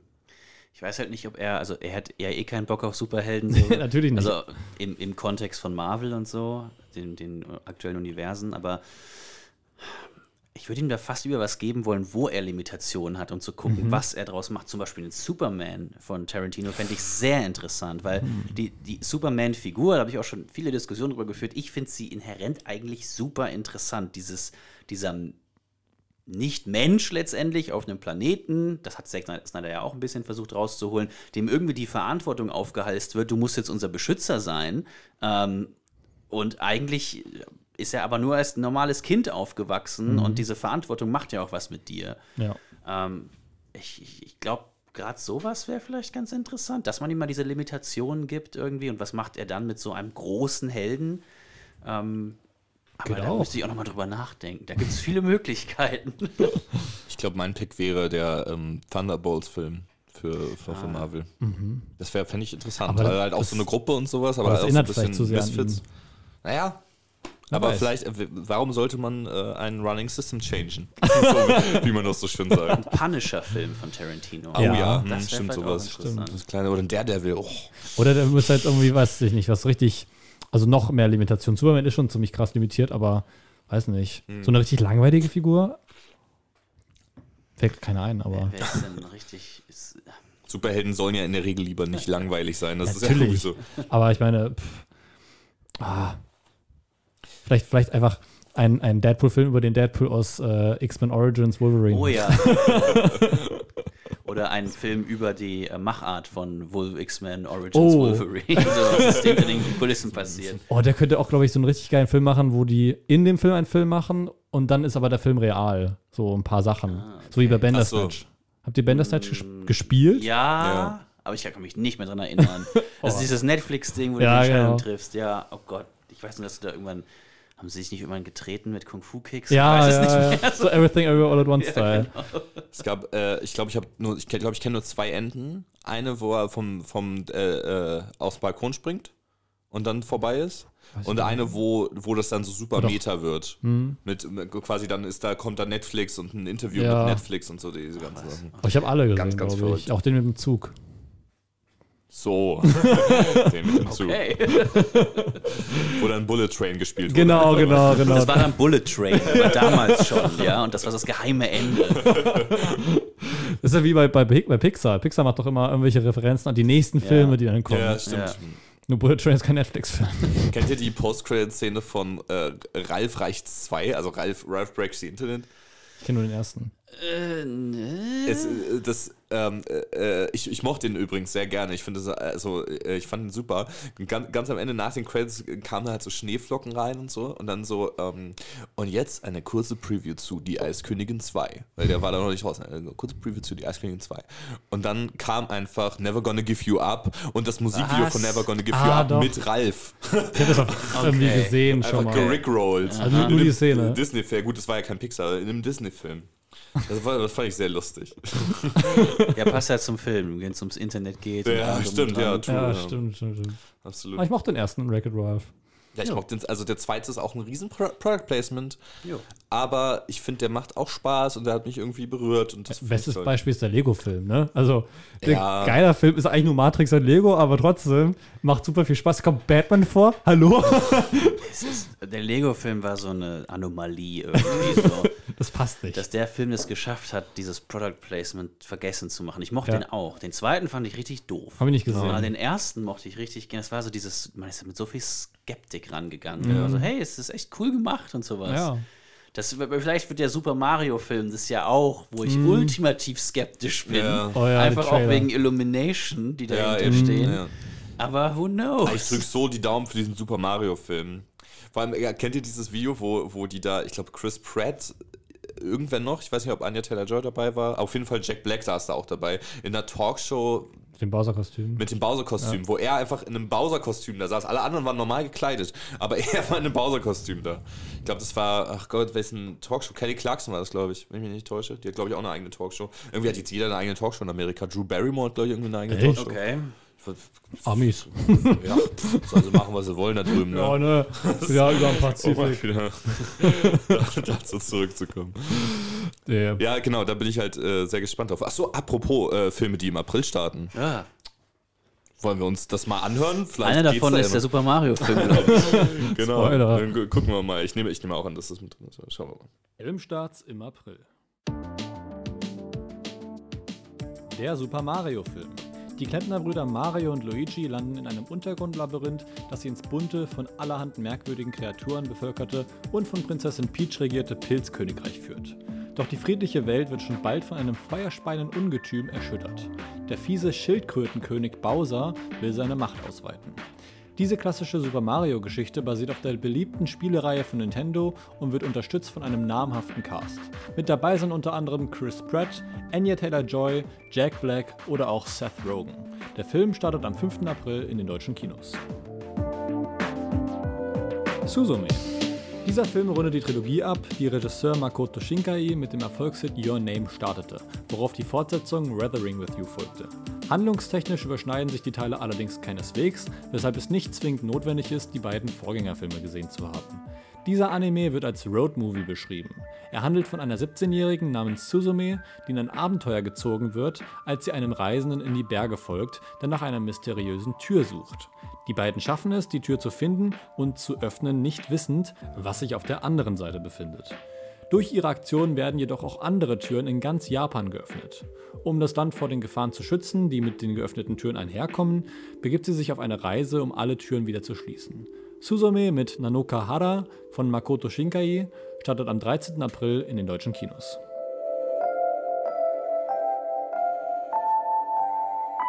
The Whale. In diesem Drama von Studio A24 wird die Geschichte des über 300 Kilogramm schweren Englischlehrers Charlie erzählt, der sich mit seiner entfremdeten Teenager-Tochter Ellie versöhnen möchte. Charlie hat seine ehemalige Lebenspartnerin aufgrund seiner Homosexualität verlassen und sich somit auch von seiner Tochter entfernt. Nachdem sein neuer Partner stirbt, beginnt Charlie buchstäblich seine Frust aufzuessen, wodurch er körperlich beeinträchtigt wird. Nun hofft er auf eine letzte Chance, dass ihm seine Tochter verzeiht. The Whale von Darren Aronofsky mit Brandon Fraser und Sadie Sink startet am 27. April in den deutschen Kinos. Weitere Filme, die im April starten, sind unter anderem Empire of Light, The Pope's Exorcist, Evil Dead Rise und Cocaine Bear. Ja. Da habt ihr den spannendsten Aprilfilm nicht mit aufgeführt. Ah, ich wusste, ich habe irgendwas vergessen. Welchen denn? Infinity Pool. Ich habe den gelesen. Brandon Cronenberg. Ich habe ich hab gesehen, okay, der startet, packe ich mit rein. Kennt, ach, scheiß drauf. Egal. Nur, nee, für mich ist es sehr interessant. Erzähl mal, elaboriere. Äh, ja, ähm, neuer Brandon Cronenberg-Film, Sohn von David Cronenberg, ähm, mit Alexander Skarsgård und Mia Goth, wo es, soweit ich weiß, ich versuche immer möglichst wenig über diese Filme zu wissen vorab. Ähm, ich wusste zum Beispiel die Hälfte von The Whale nicht. Das ging mir mir aber da auch Oh, sorry. Das, das, das wusste ich auch nicht, dass, er, dass der homosexuell ist. Wusste ich davor nicht, auch gelesen, aber das ich- fand ich interessant. Genau, ähm, da geht es um, um, ich glaube, Alexander Skarsgård spielt einen super reichen Typen und sie fahren in irgendein Resort irgendwo und äh, er betrinkt sich dann irgendwann und fährt jemanden mit seinem Auto tot und ähm, wird dann aber Teil einer sehr reichen Gesellschaft von Leuten, die anfangen, sich zu klonen und diese Klone dann irgendwie ins Gefängnis schicken und dann leben sie in einer Gesellschaft, wo es keine, ich sag mal, Konsequenzen mehr fürs Handeln gibt und so, also so ungefähr. Also ich versucht einmal möglichst wenig drüber zu wissen. Okay. Und ähm, ich fand einfach den Possessor, den Vorgängerfilm von Brandon Cronenberg, so spannend und so gut gemacht. Ganz, ich, also ich bin ein großer Fan des Horrorgenres, wenn es weird und toll gemacht ist und da so eine ganz eigene Vision dahinter steckt. So Panos Kosmatos oder was weiß ich, so Leute wie mit Mandy zum Beispiel. Ähm, und Possessor hatte so eine ganz abgefahrene Sci-Fi-Story von Assassinen, die ähm, in ein Gerät schlüpfen können und da sozusagen eine andere Person ähm, possessen können. Ja, also dann, dann wird zum Beispiel soll der der Präsident umgebracht werden und dann possessen die seine Frau. Die Frau wird dann abgeholt und dann kommt die andere, der Possessor, die Assassine, kommt dann dorthin und spielt die Frau, ist aber auch noch die Person und bringt dann die Leute um. Ähm, nur führt das dazu, dass die Leute immer mehr, also diese Assassinen immer mehr verschmelzen mit diesen Personen und irgendwann gar nicht mehr wahrnehmen, wer bin eigentlich ich? Wo ist die andere Person? Ist in mir noch Menschlichkeit drin? Ähm, verfalle ich vielleicht auch einer Bl- Blutlust? Der ist mit äh, Andrea Riceborough in der Hauptrolle, die jetzt ja auch für den Oscar nominiert war für To Leslie. Ähm, kann ich nur empfehlen. Ganz spannender, abgefahrener Film. Und Infinity Pool wirkt genauso weird und abgefahren. Und Brandon Cronenberg setzt ganz viel auf praktische Effekte, In-Camera-Effekte, also auch mit, mit verzerrten Gesichtern, Gewalteffekte und so weiter, die allesamt mit irgendwelchen Tricks gemacht sind und wenig CGI. Also ähm, ich wollte das jetzt nicht crashen, aber Nein, ich nein. wollte unbedingt über diesen Film sprechen, weil ich da so gespannt drauf bin. Nein, dafür, dafür ist es ja da, dass man das nochmal korrigieren kann. Ich habe auch immer den, den Titel gesehen, dachte mir so, boah, Cronenberg. Ich, ich wusste nicht, dass es der Sohn ist von, von David Cronenberg, aber ähm, dachte mir so, okay, warte mal, hat denn, habe ich die ganze Zeit den Namen falsch in Erinnerung, den Vornamen? Okay, interessant, dass es jetzt der Sohn ist. Ähm, der erste Film, den du gerade dazu gesagt hast, äh, also der erste Film von dem davon, ähm, der hört sich super spannend Also er an. hat davor noch einen gemacht, Ach so. den habe ich noch nicht gesehen, aber Possessor ist ein zweiter, den kann ich nur empfehlen. Den gibt's, ich glaube, ungeschnitten nur in Britain und Österreich und so, aber auch die geschnittene Version, die so in einer Minute geschnitten ist, Okay. ist, ist guckbar. Also ich kann den sehr empfehlen, weil diese Ideen, diese moralischen Fragen, die da drin aufgeworfen werden, sind super spannend einfach. Okay, und das äh, wirkt im Neuen halt auch. Ich glaube, der kommt am 17. Ab, irgendwie so Mitte April kommt der raus. Okay, ja. Okay. Aber würdest du sagen, das ist nichts für, für äh, schwache Nerven? Nein, also die sind immer e extrem. So, also in der Gewaltdarstellung extrem, aber auch in ihren Inhalten, in ihrer Machart sehr extrem, sehr Okay. kühl und unnahbar teilweise auch. Also d- Brandon Cronenberg arbeitet auch viel mit sehr starken Zooms, ist immer sehr nah an den Figuren dran und Close-ups. Und man muss das schon mögen, aber es ist auf jeden Fall eine sehr eigenwillige Filmerfahrung immer. Okay. Zumindest den einen, den ich gesehen habe bisher. Ja, Wir haben ja letztes Jahr in der Sneak, ähm, wie hieß der nochmal? Crimes of the Future. Crimes of the Future ja, Der gesehen. David Cronenberg-Film. Die, genau. Dieses Unnahbare von Filmen, das weiß nicht, habe ich da auch irgendwie gespürt, weil man nicht so Ja. in die Figuren eintauchen kann. Und ich weiß nicht, also wenn das, also in dem Film haben viele gesagt, hat das nicht so funktioniert, im Sinne von, das hat nicht so, nicht so zur Handlung gepasst. Würdest du sagen, dass es bei dem, bei Possessor schon, schon funktioniert in dem Aspekt? Vergleiche zu Crimes of the Future?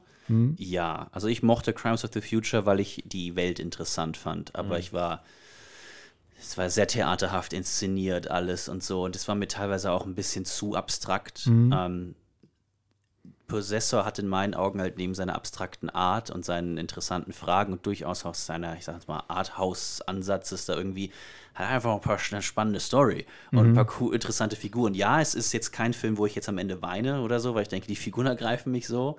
Ähm, aber hat er mich, der hat mich deutlich mehr gepackt als Okay, ja. Crimes of the Future. Okay, dann große Empfehlung. Genau. Unbedingt anschauen. Wobei ich mir, also ich glaube, ich, glaub, ich gucke mir dann einfach mal noch, noch, noch einen Trailer oder so zu Infinity Pool an. Ich habe viel über den auch gelesen auf so Film-Twitter und so. Äh, aber ich glaube, dass ich, also Crimes of the Future wäre ich auf jeden Fall nie im Leben ins Kino gegangen, wäre es nicht in der Sneak gewesen. Und ich weiß einfach nicht, ob es so mein Type of Movie ist. Wobei ich in letzter Zeit immer mehr liebäugel mit, mit Horror, was früher ein Ding war, was ich gar nicht geguckt habe. Äh, aber ich, also wie gesagt, muss ich, mal- muss ich mal gucken, ob, der, ob das so ein Ding ist, wo ich mir denke, ja, das, das schaue ich mir an.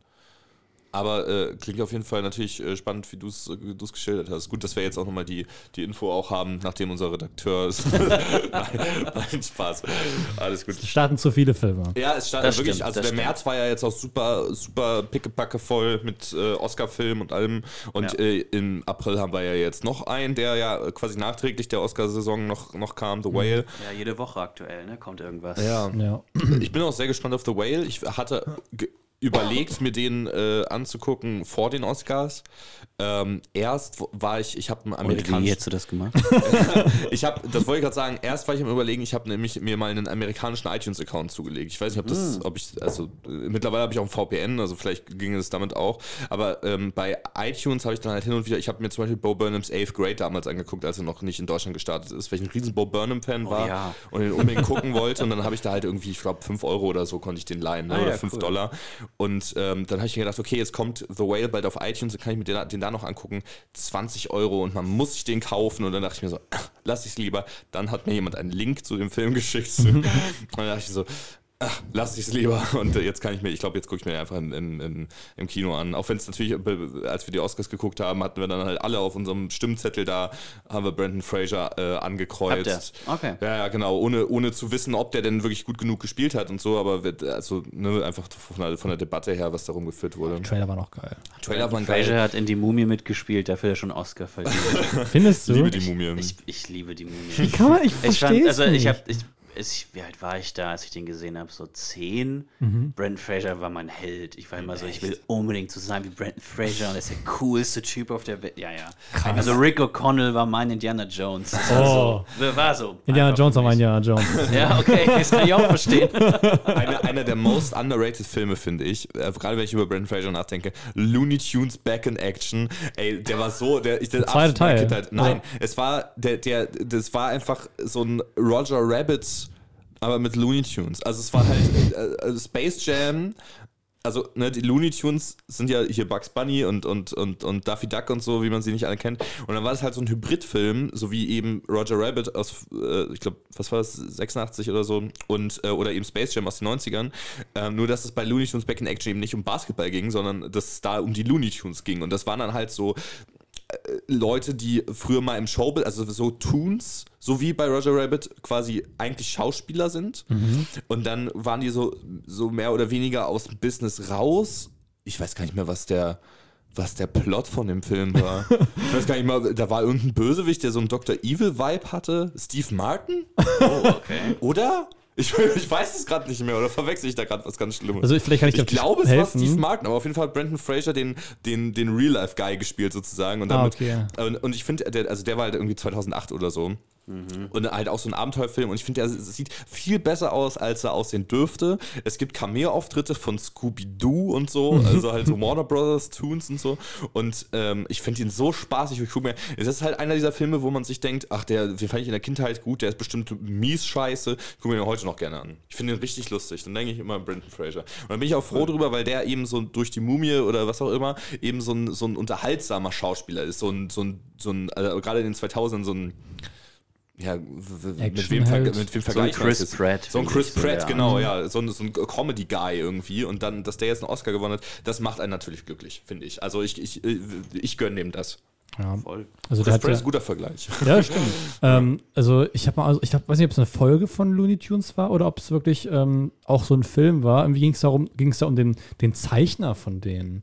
Irgendwie, der hat da so diese Figuren gezeichnet und dann sollte der irgendwie eine neue Figur erschaffen oder sowas oder eine geile Story schreiben und die irgendwie gleich malen. Und dann hat Und- Brandon Fraser gemalt. weiß ich nicht. Also, ich weiß so, dass er dann irgendwie angefangen hat, es zu malen und hat das irgendwie alles wieder zerknüllt und weggeworfen, hat auch immer nur die Hand gesehen irgendwie von dem Typen. Also ich weiß nicht mehr, ob das halt wirklich nur eine reguläre Folge war oder ein TV-Film oder sowas, aber der hat irgendwie die ganze Zeit die Figuren gemalt. Irgendwann haben die Figuren mit sich selber gesprochen, dann die Figur selbst erschaffen, die er schaffen sollte. Und dann hat er das so gefunden, ach, eine gute Notiz von mir früher.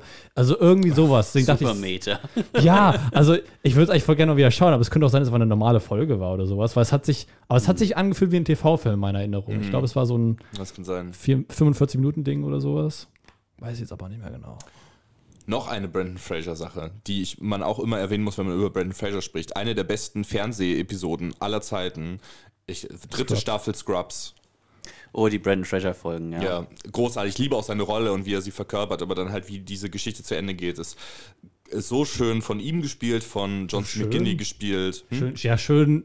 Melanchole. Es Melancholisch, also, ja. auch, Genau, auch äh, wie das mit der Musik am Ende und so. Ich Scrubs liebe, halt. liebe Scrubs, liebe Scrubs. Ja. Ich habe mir letztens schon wieder gedacht, ich muss Scrubs eigentlich nochmal gucken. Ich habe die Serie jetzt, glaube ich, viermal geguckt oder so.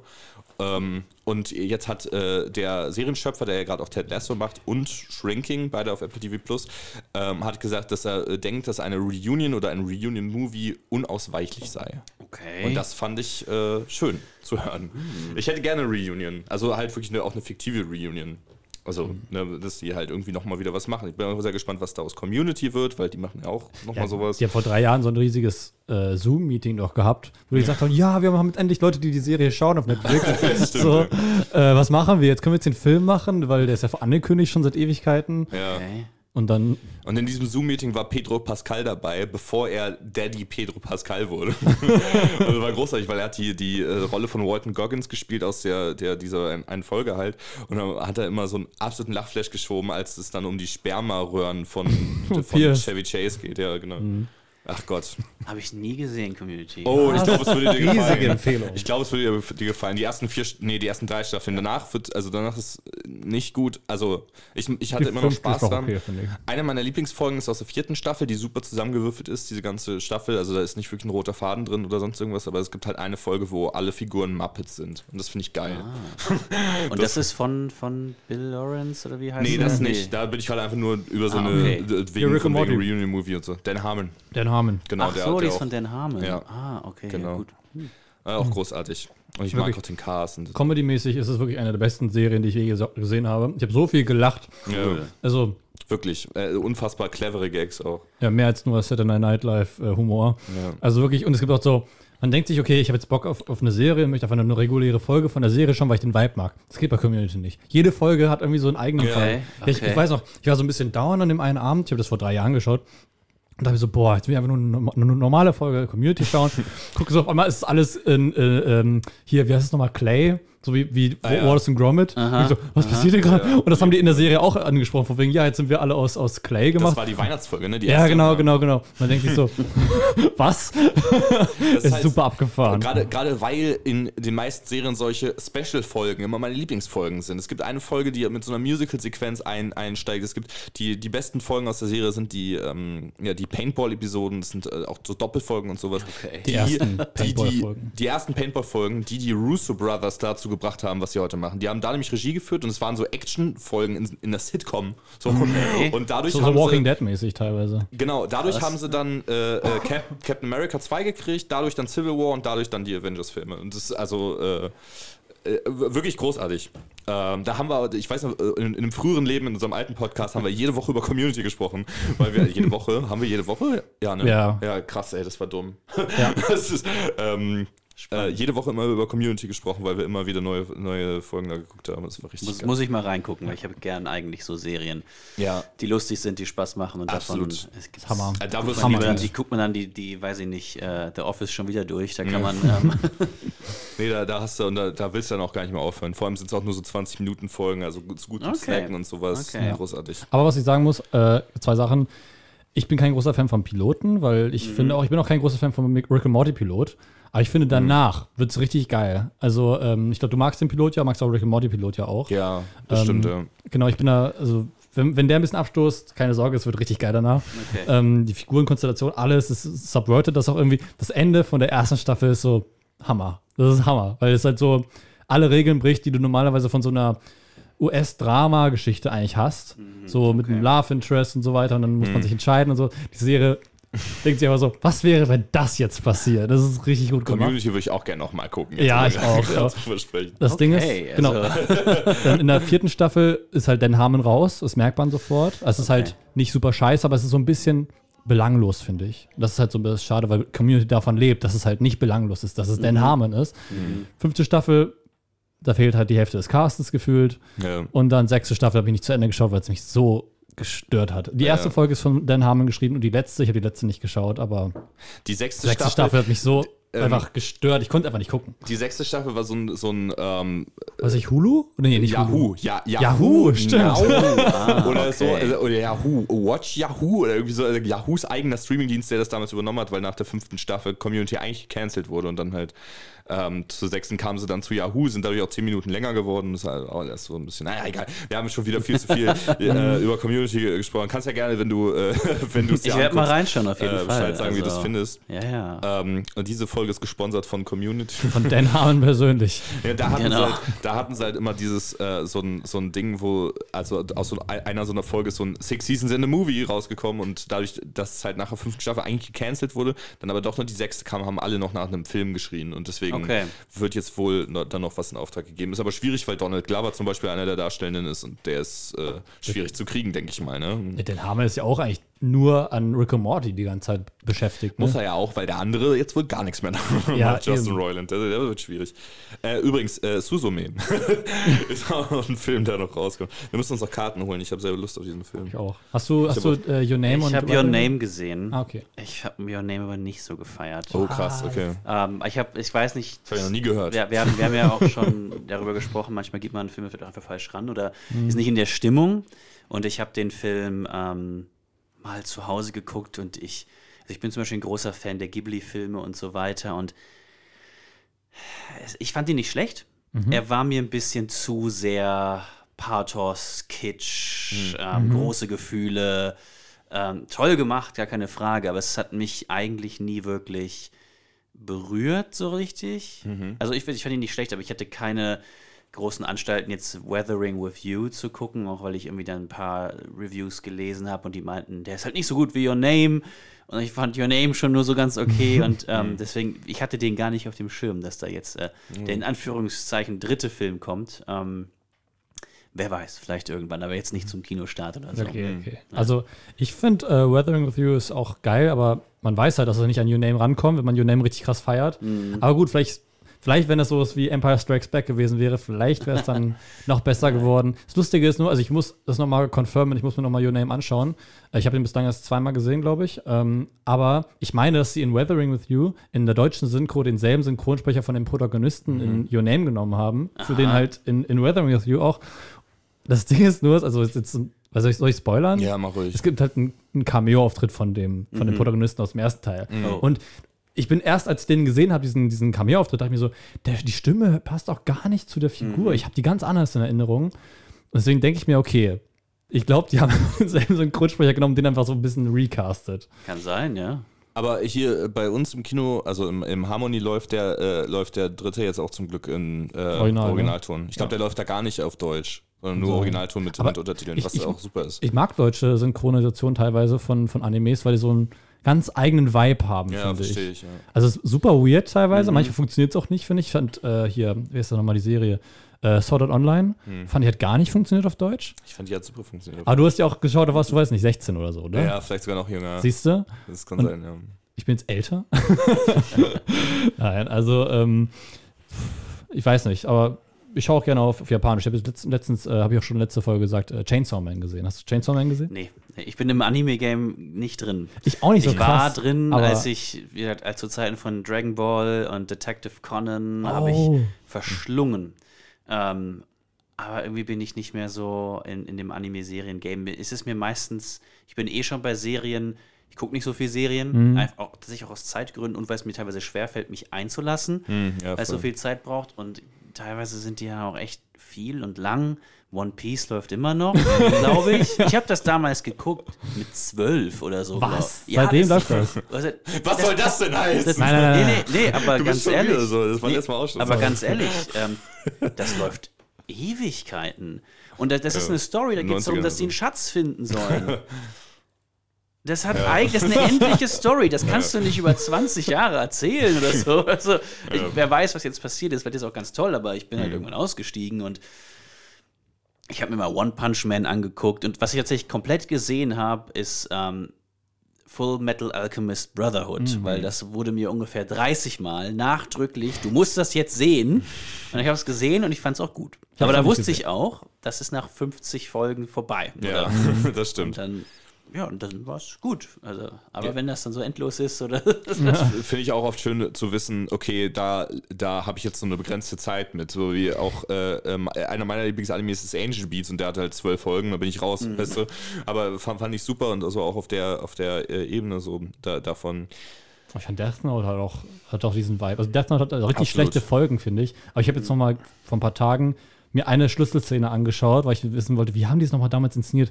Boah, geil, das war ein richtiger Vibe, ich bin richtig so zurückgeworfen gefühlt, als ich die Serie geschaut habe. Boah, das ist auch mein erster Anime gewesen. Den Echt? Ich, ja, den muss ich, mir, muss ich mir eigentlich auch. Es gibt so viele Sachen, wo ich mir immer denke, ah, das müsste ich mir eigentlich noch mal angucken. Aber diesmal Original. Ich glaube, im Original kriegt Ja. das noch mal mehr, weil ich habe damals auf Deutsch geschaut. Vor allem, es gibt diese geile Szene, wo der Vater irgendwie zu ihm sagt, ich muss dich jetzt erschießen. Also im Deutschen ist es so lächerlich irgendwie. Also, Ja, gut, aber japanische Synchro ist ja auch äh, Wahnsinn. ja. Also ja. die, die Gravitas, die da übertragen wird, so das ist ja, kannst du ja gar nicht rüberbringen, so im Deutschen. Manchmal eigentlich auch funktioniert dass es uns was Eigenes ist, aber in der Szene weiß ich noch, ich habe so gelacht, obwohl es so eine dramatische Szene sein sollte. Ey, das war zu viel. Oh, aber ich glaube, mein erster Anime war Dingens. Ähm, Code Geass. Habt ihr Code Geass gesehen? Nö, Nee. ist mir, glaube ich, auch zu lang gewesen. Das Coole ist, wenn man den halt als erstes Anime äh, sieht, dann fällt einem auch sofort dieser, diese, diese Tropes auf, die da teilweise vorkommen. So ein bisschen dieses Edgy und sowas. Und vor allem das Geile ist, in jeder Folge wird gesagt, das ist die neueste krasse Supermaschine X3000, ne? Und dann so, oh mein Gott, die ist ja voll krass. Nächste Folge, die ist noch krasser. jede Folge, wirklich gefühlt jede Folge, oh, das ist noch ein krasseres Ding. So. Also, Star Wars. Star Wars Nee, Episode Star Wars- 4, Star Wars Episode 5, Star- Star Wars Episode 7. na, anders. Anders würde ich sagen, weil bei Ja, Star Wars, okay. also das wäre so, wenn die bei Star Wars wirklich bei jedem Teil einen Todesstern machen würden. Mhm. Bei jedem Teil. Und dass die Todessterne auch alle gleichzeitig existieren. Achso, okay. Ja, gut. Dann könnten die Todessterne gegeneinander kämpfen, also das haben wir auch nicht Das wäre gesehen. geil. Boah, das wäre das wär wirklich, wirklich mal ein Plot gewesen, wo die Rebellen einfach selber so eine Waffe. Da wird es auch ein Todesstern. Das gab's mal. Es gab bei, bei, bei ähm, How It Should Have Ended, dieser YouTube-Kanal. Kennt ihr den? Ja. Ja. Da haben die es durch so alternatives Ende, haben die nochmal einen zweiten Post gemacht zu Episode 7 und dann so wegen, wir hatten 30 Jahre Zeit, das vorzubereiten. Jetzt drückt den Knopf Admiral Akbar oder so. Dann kommt so ein Rebellen-Todesstern. das ist richtig gut. Ach Mann, ich dachte, das wäre jetzt eine Idee von mir gewesen. Nee, nee, und dann, dann, dann schießen die so ab und sagen so, Ray war auf dem Planeten. Mhm. Erinnere ich mich an die letzte, nur die zwei, nee, vorletzte war es, glaube ich, ne, mit, ähm, von wegen, ja, äh, voll, wäre voll Ja, lustig, äh, wenn man jemanden sich angucken würde, der, der irgendwie auf einer Geschäftsreise ist oder so, halt, halt gerade nicht da und die ganze Familie einfach explodiert, während man auf dem Planeten ist. Und Felix meinte dann so, ja, also wie Prinzessin Leia. Genau Hab das war ja die schon. Story. Klingt Das nach, auch, nach Robot Chicken. äh, das ist auch richtig cool, einfach in seinem Podcast seinen eigenen Podcast zu zitieren. Robert Chicken, würd, schaust du da die deutsche oder englische Synchro bei den Englisch. Star Wars-Folgen? Ja? Englisch. Ich finde nämlich die, also ich habe damals, ich habe halt auch auf, auf Deutsch angefangen, damals war ich so zwölf oder sowas, wo ich die ersten Robert Ja. Chicken Folgen gesehen habe. Also die Star Wars Folgen vor allem. Und ich fand das auf Deutsch irgendwie teilweise geiler. Ja? Ja. Ich weiß nicht, ob ich sie auf Deutsch gesehen habe, aber Ich habe die, ähm, die Star Wars Sachen halt voll gefeiert damals. Ja. So dieses Ganze mit, mit Stormtrooper Gary und wie er Ja. es in dem einen Tag ja, Take Your Daughter to Work Day Ja. und so. Das ist schon echt. Ähm, Oder der Deine Mutterkampf. Ja, oh Gott, das ist schon lange her. Das, das sind diese, ich glaube, das war Episode 6, diese, diese Szene, wo, wo ähm, Darth Vader und, und äh, also Darth Vader Luke zu, äh, zum, zu Palpatine bringt. Und dann ähm, geht er so hoch von wegen, äh, you're overconfident. Äh, dann ihre Überzeugung in sich selbst ist, ist, ist ihre Schwäche, sagt, sagt Luke. Und dann sagt äh, Palpatine, dein Vertrauen, deine Freunde ist deins. Und sagt Luke, vertrau doch in deine Mutter. Was hast du gesagt? Deine Mutter ist so. das ist so richtig gut. Ich, ich finde, die beste Robot Chicken-Sequenz ist die, wenn Palpatine mit so zwei Senatoren da sitzt an seinem Coruscant-Tisch und dann irgendwie einen Anruf kriegt und es ist halt Vader dran, Ja. weil da gerade der Todesstern explodiert ist und der irgendwo im Weltraum mit seinem kleinen TIE Fighter da rumdüst irgendwie und dann. Und, und dann äh, ihm dem, dem, dem Imperator halt erklärt, was Sache ist. Sie haben was? dann, oh, oh my God, he's crying. Vor allem am Ende so. I love you too. Ja, genau, genau. Verdeckt. Also, Robert Chicken, geil. Mega, ja.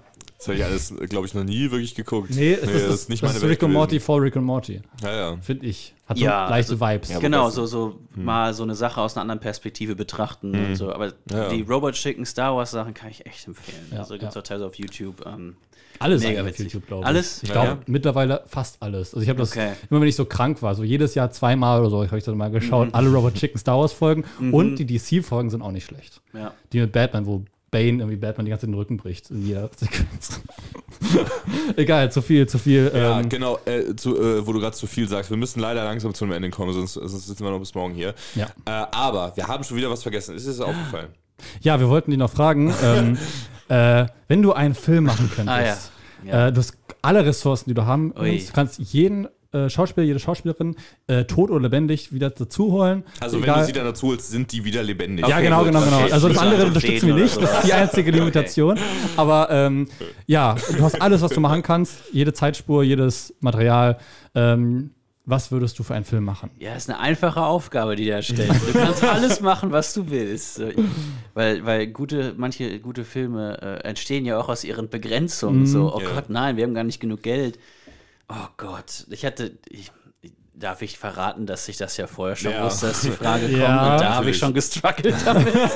So. ähm, Was ich tatsächlich. Ähm, ich weiß jetzt nicht, ob das die ultimative Antwort ist und ich mir nicht in der Woche denke, so, ah nein, Moment, aber was ich immer mal sehen und dann von mir es auch machen wollte, ist eine vernünftige Verfilmung vom Dunklen Turm von Stephen oh King ja. und tatsächlich nur vom letzten Buch. Also vielleicht funktioniert das gar nicht, aber ich kann ja machen, was ich will. ähm, und weil, weil diese, das, ich meine, sieben Bücher, die Reihe, es ist viel Story, es ist, ich weiß nicht, ob ihr, ob ihr es gelesen habt, aber Nee. es ist unglaublich riesig, das Universum und so. Aber ich weiß, das letzte Buch habe ich extrem gefeiert. Und das ist, war so eine epische Geschichte, die anfängt, ähm, so, ich würde fast sagen, fast ja, Dimensionsrahmen ähm, Rahmen zu brechen, was hier jetzt wieder in wird durch Marvel und DC und alles. Und äh, so selbstreferenziell und meta, dem dunklen Turm tritt Stephen King auch auf.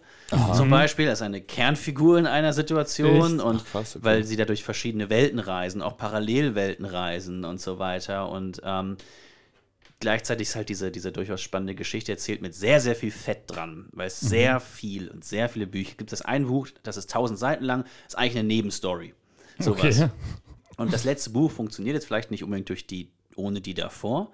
Aber das ist so ein, so ein Epos tatsächlich, auch mit den Ideen und der Visualität und so weiter. Das würde ich gerne mal vernünftig sehen. Ich weiß nicht, wie es funktionieren soll, ähm, aber wenn man so übelst viele Ressourcen hat, ja, warum nicht? Mal so einen dunklen Turm Dreiteiler irgendwie. Das letzte Buch heißt drei Filme oder sowas. Ähm, ist, ja, das ist jetzt so die, die, die große Antwort, sag ich mal. Ähm, genau. Und ich, ich habe mal, ich hab mal eine Bachelorarbeit über American Psycho geschrieben. Ich weiß nicht, ob ich da jetzt noch so drüber denke, als, als ich meinen Bachelor geschrieben habe. Aber ich wollte von dem Buch immer noch mal eine andere Verfilmung sehen, als die, die es gibt. Obwohl ich die interessant finde. Ähm, fand ich das Buch, also ich, ich, wenn ich es jetzt nochmal lesen würde, weiß ich es nicht, aber in seiner ultimativen ähm, Repetitivität so interessant. Das, Ich weiß nicht, ob ihr es gelesen habt, Nee. aber Wir lesen generell nicht. die Sto- die, ja, ich meine, weil es ist auch ein furchtbar problematisches Buch in vielen Dingen, weil es sehr gewaltsam ist. Natürlich Okay. sehr sexistisch, rassistisch, weil die Hauptfigur halt durch ist. Aber nicht nur die Hauptfigur, die gesamte Welt ist einfach so kaputt. Ja, ich meine, das ist schon irgendwie eine. Ich würde nicht behaupten, dass Brad Easton Ellis als Autor äh, Sexist oder Rassist ist, weil er es halt extrem kritisiert. Aber das Buch ähm, kommt nie mit einer Moral. Das Buch okay. kommt nie mit, äh, der kriegt, was er verdient, sondern es ist einfach nur, diese gesamte Welt ist so kaputt und alles wiederholt sich und es gibt überhaupt kein, ich ihr den Film gesehen? Ja. Ist genau, ähnlich nein, in der Form. Es gibt keinen Zweck, es gibt keinen Purpose, es gibt keinen Grund und irgendwann versteht Patrick Bateman, dass er gefangen ist in einer Welt scheinbar, wo er nichts verkörpert, die nichts indrig und er versucht halt auszubrechen und sowas. Ich glaube, das könnte man vielleicht auch nochmal in einer ganz abgefahrenen, surrealen Art irgendwie nochmal machen, so. Ja, Ja, ich finde, das klingt gut, weil ich glaube, wir sind da auch einer Meinung, dass, also, du magst ja den Film generell nicht so. Ja, ich finde ihn so mittel, aber ich glaube, ich habe ihn auch nicht ganz verstanden. Das ist bei so vielen Filmen so, wo ich mir denke, ah, die werden so grundlegend gefeiert und ich, mich haben die nicht gekriegt. Dann denke ich mir immer so, ach, da ist bestimmt eine Ebene, die ich nicht sehe. Ich finde halt die ersten Sequenzen, vor allem die, wo die dann ihre Karten so vergleichen. Ja, ja. Das This is nothing. Ich, ich finde, wie der das spielt alleine, Christian äh, Bale. Das ist, ist so ja auch ein lustig. Meme geworden. Ne? Natürlich. Aber, aber das, das Geile ist, also, nee, nee, das ist eigentlich nicht geil. Oh, unsere Kamera hört gleich auf. Ähm, Vier Minuten noch. Also, okay, kriegen wir hin. Ähm, also dieses Gehauchte, wie das Spiel ist halt super lustig, finde ich auch super geil, weil diese Rolle wirklich macht. Aber das Ding ist, man kann es leider so verstehen, als würden Leute wirklich, als, als würde der Film versuchen, diese Figur zu her nice zu machen. Obwohl die Figur halt so der Psycho ist. Also das, das ist 90 Prozent des Buches. Sind nur solche Szenen. Du hast, du hast 20 Seiten, wo, wo Leute versuchen, sich zum Essen zu verabreden, sie schaffen es nicht. So, das, das ist das. Okay, Und, ah, und ja, er ist der Psycho, aber er ist, also in dieser gesamten Welt, zumindest vom Buch, ist er der Einzige mit einer mit dem Versuch, eine Identität zu haben. Das funktioniert nicht, weil niemand hat irgendeine Identität in diesem gesamten im Film ist das ja auch ähnlich, ja. Es sind ja alles nur diese roboterhaften Hüllen. Ähm, aber ähm, ja, das, wenn, du, wenn du das cool fandst, im Buch geht es eigentlich nur darum und dann kommt eine sehr schreckliche Mordsequenz und ja, sowas. Und, okay. Da ja, müssen wir reinschauen. wie gesagt, ich weiß nicht, wie ich es heute noch finden würde, aber da, damals ähm, hat mich das, ähm, da habe ich viel drüber nachgedacht, auch durch die Bachelorarbeit. Okay. Das ist eine super Empfehlung. Ja. Danke. Eine Frage noch. Achso. Ja. Hat dein Magen die Fassbrause ausgehalten? Im Großen und Ganzen ja. Er, Um er hat minimal gezwickt, aber es war okay. Okay, dann äh, würde ich sagen, vielen Dank, dass du dabei warst. Es hat, äh, war eine, eine Gaudi, wie man so schön sagt, Ja, sehr viel Spaß ähm, dich hier gemacht, dabei ja. zu haben. Und äh, ich würde sagen, dann viel Spaß im Kino an alle da draußen. Und äh, Ja, tschüss. sagen wir mal Schause. Macht's gut. Ciao.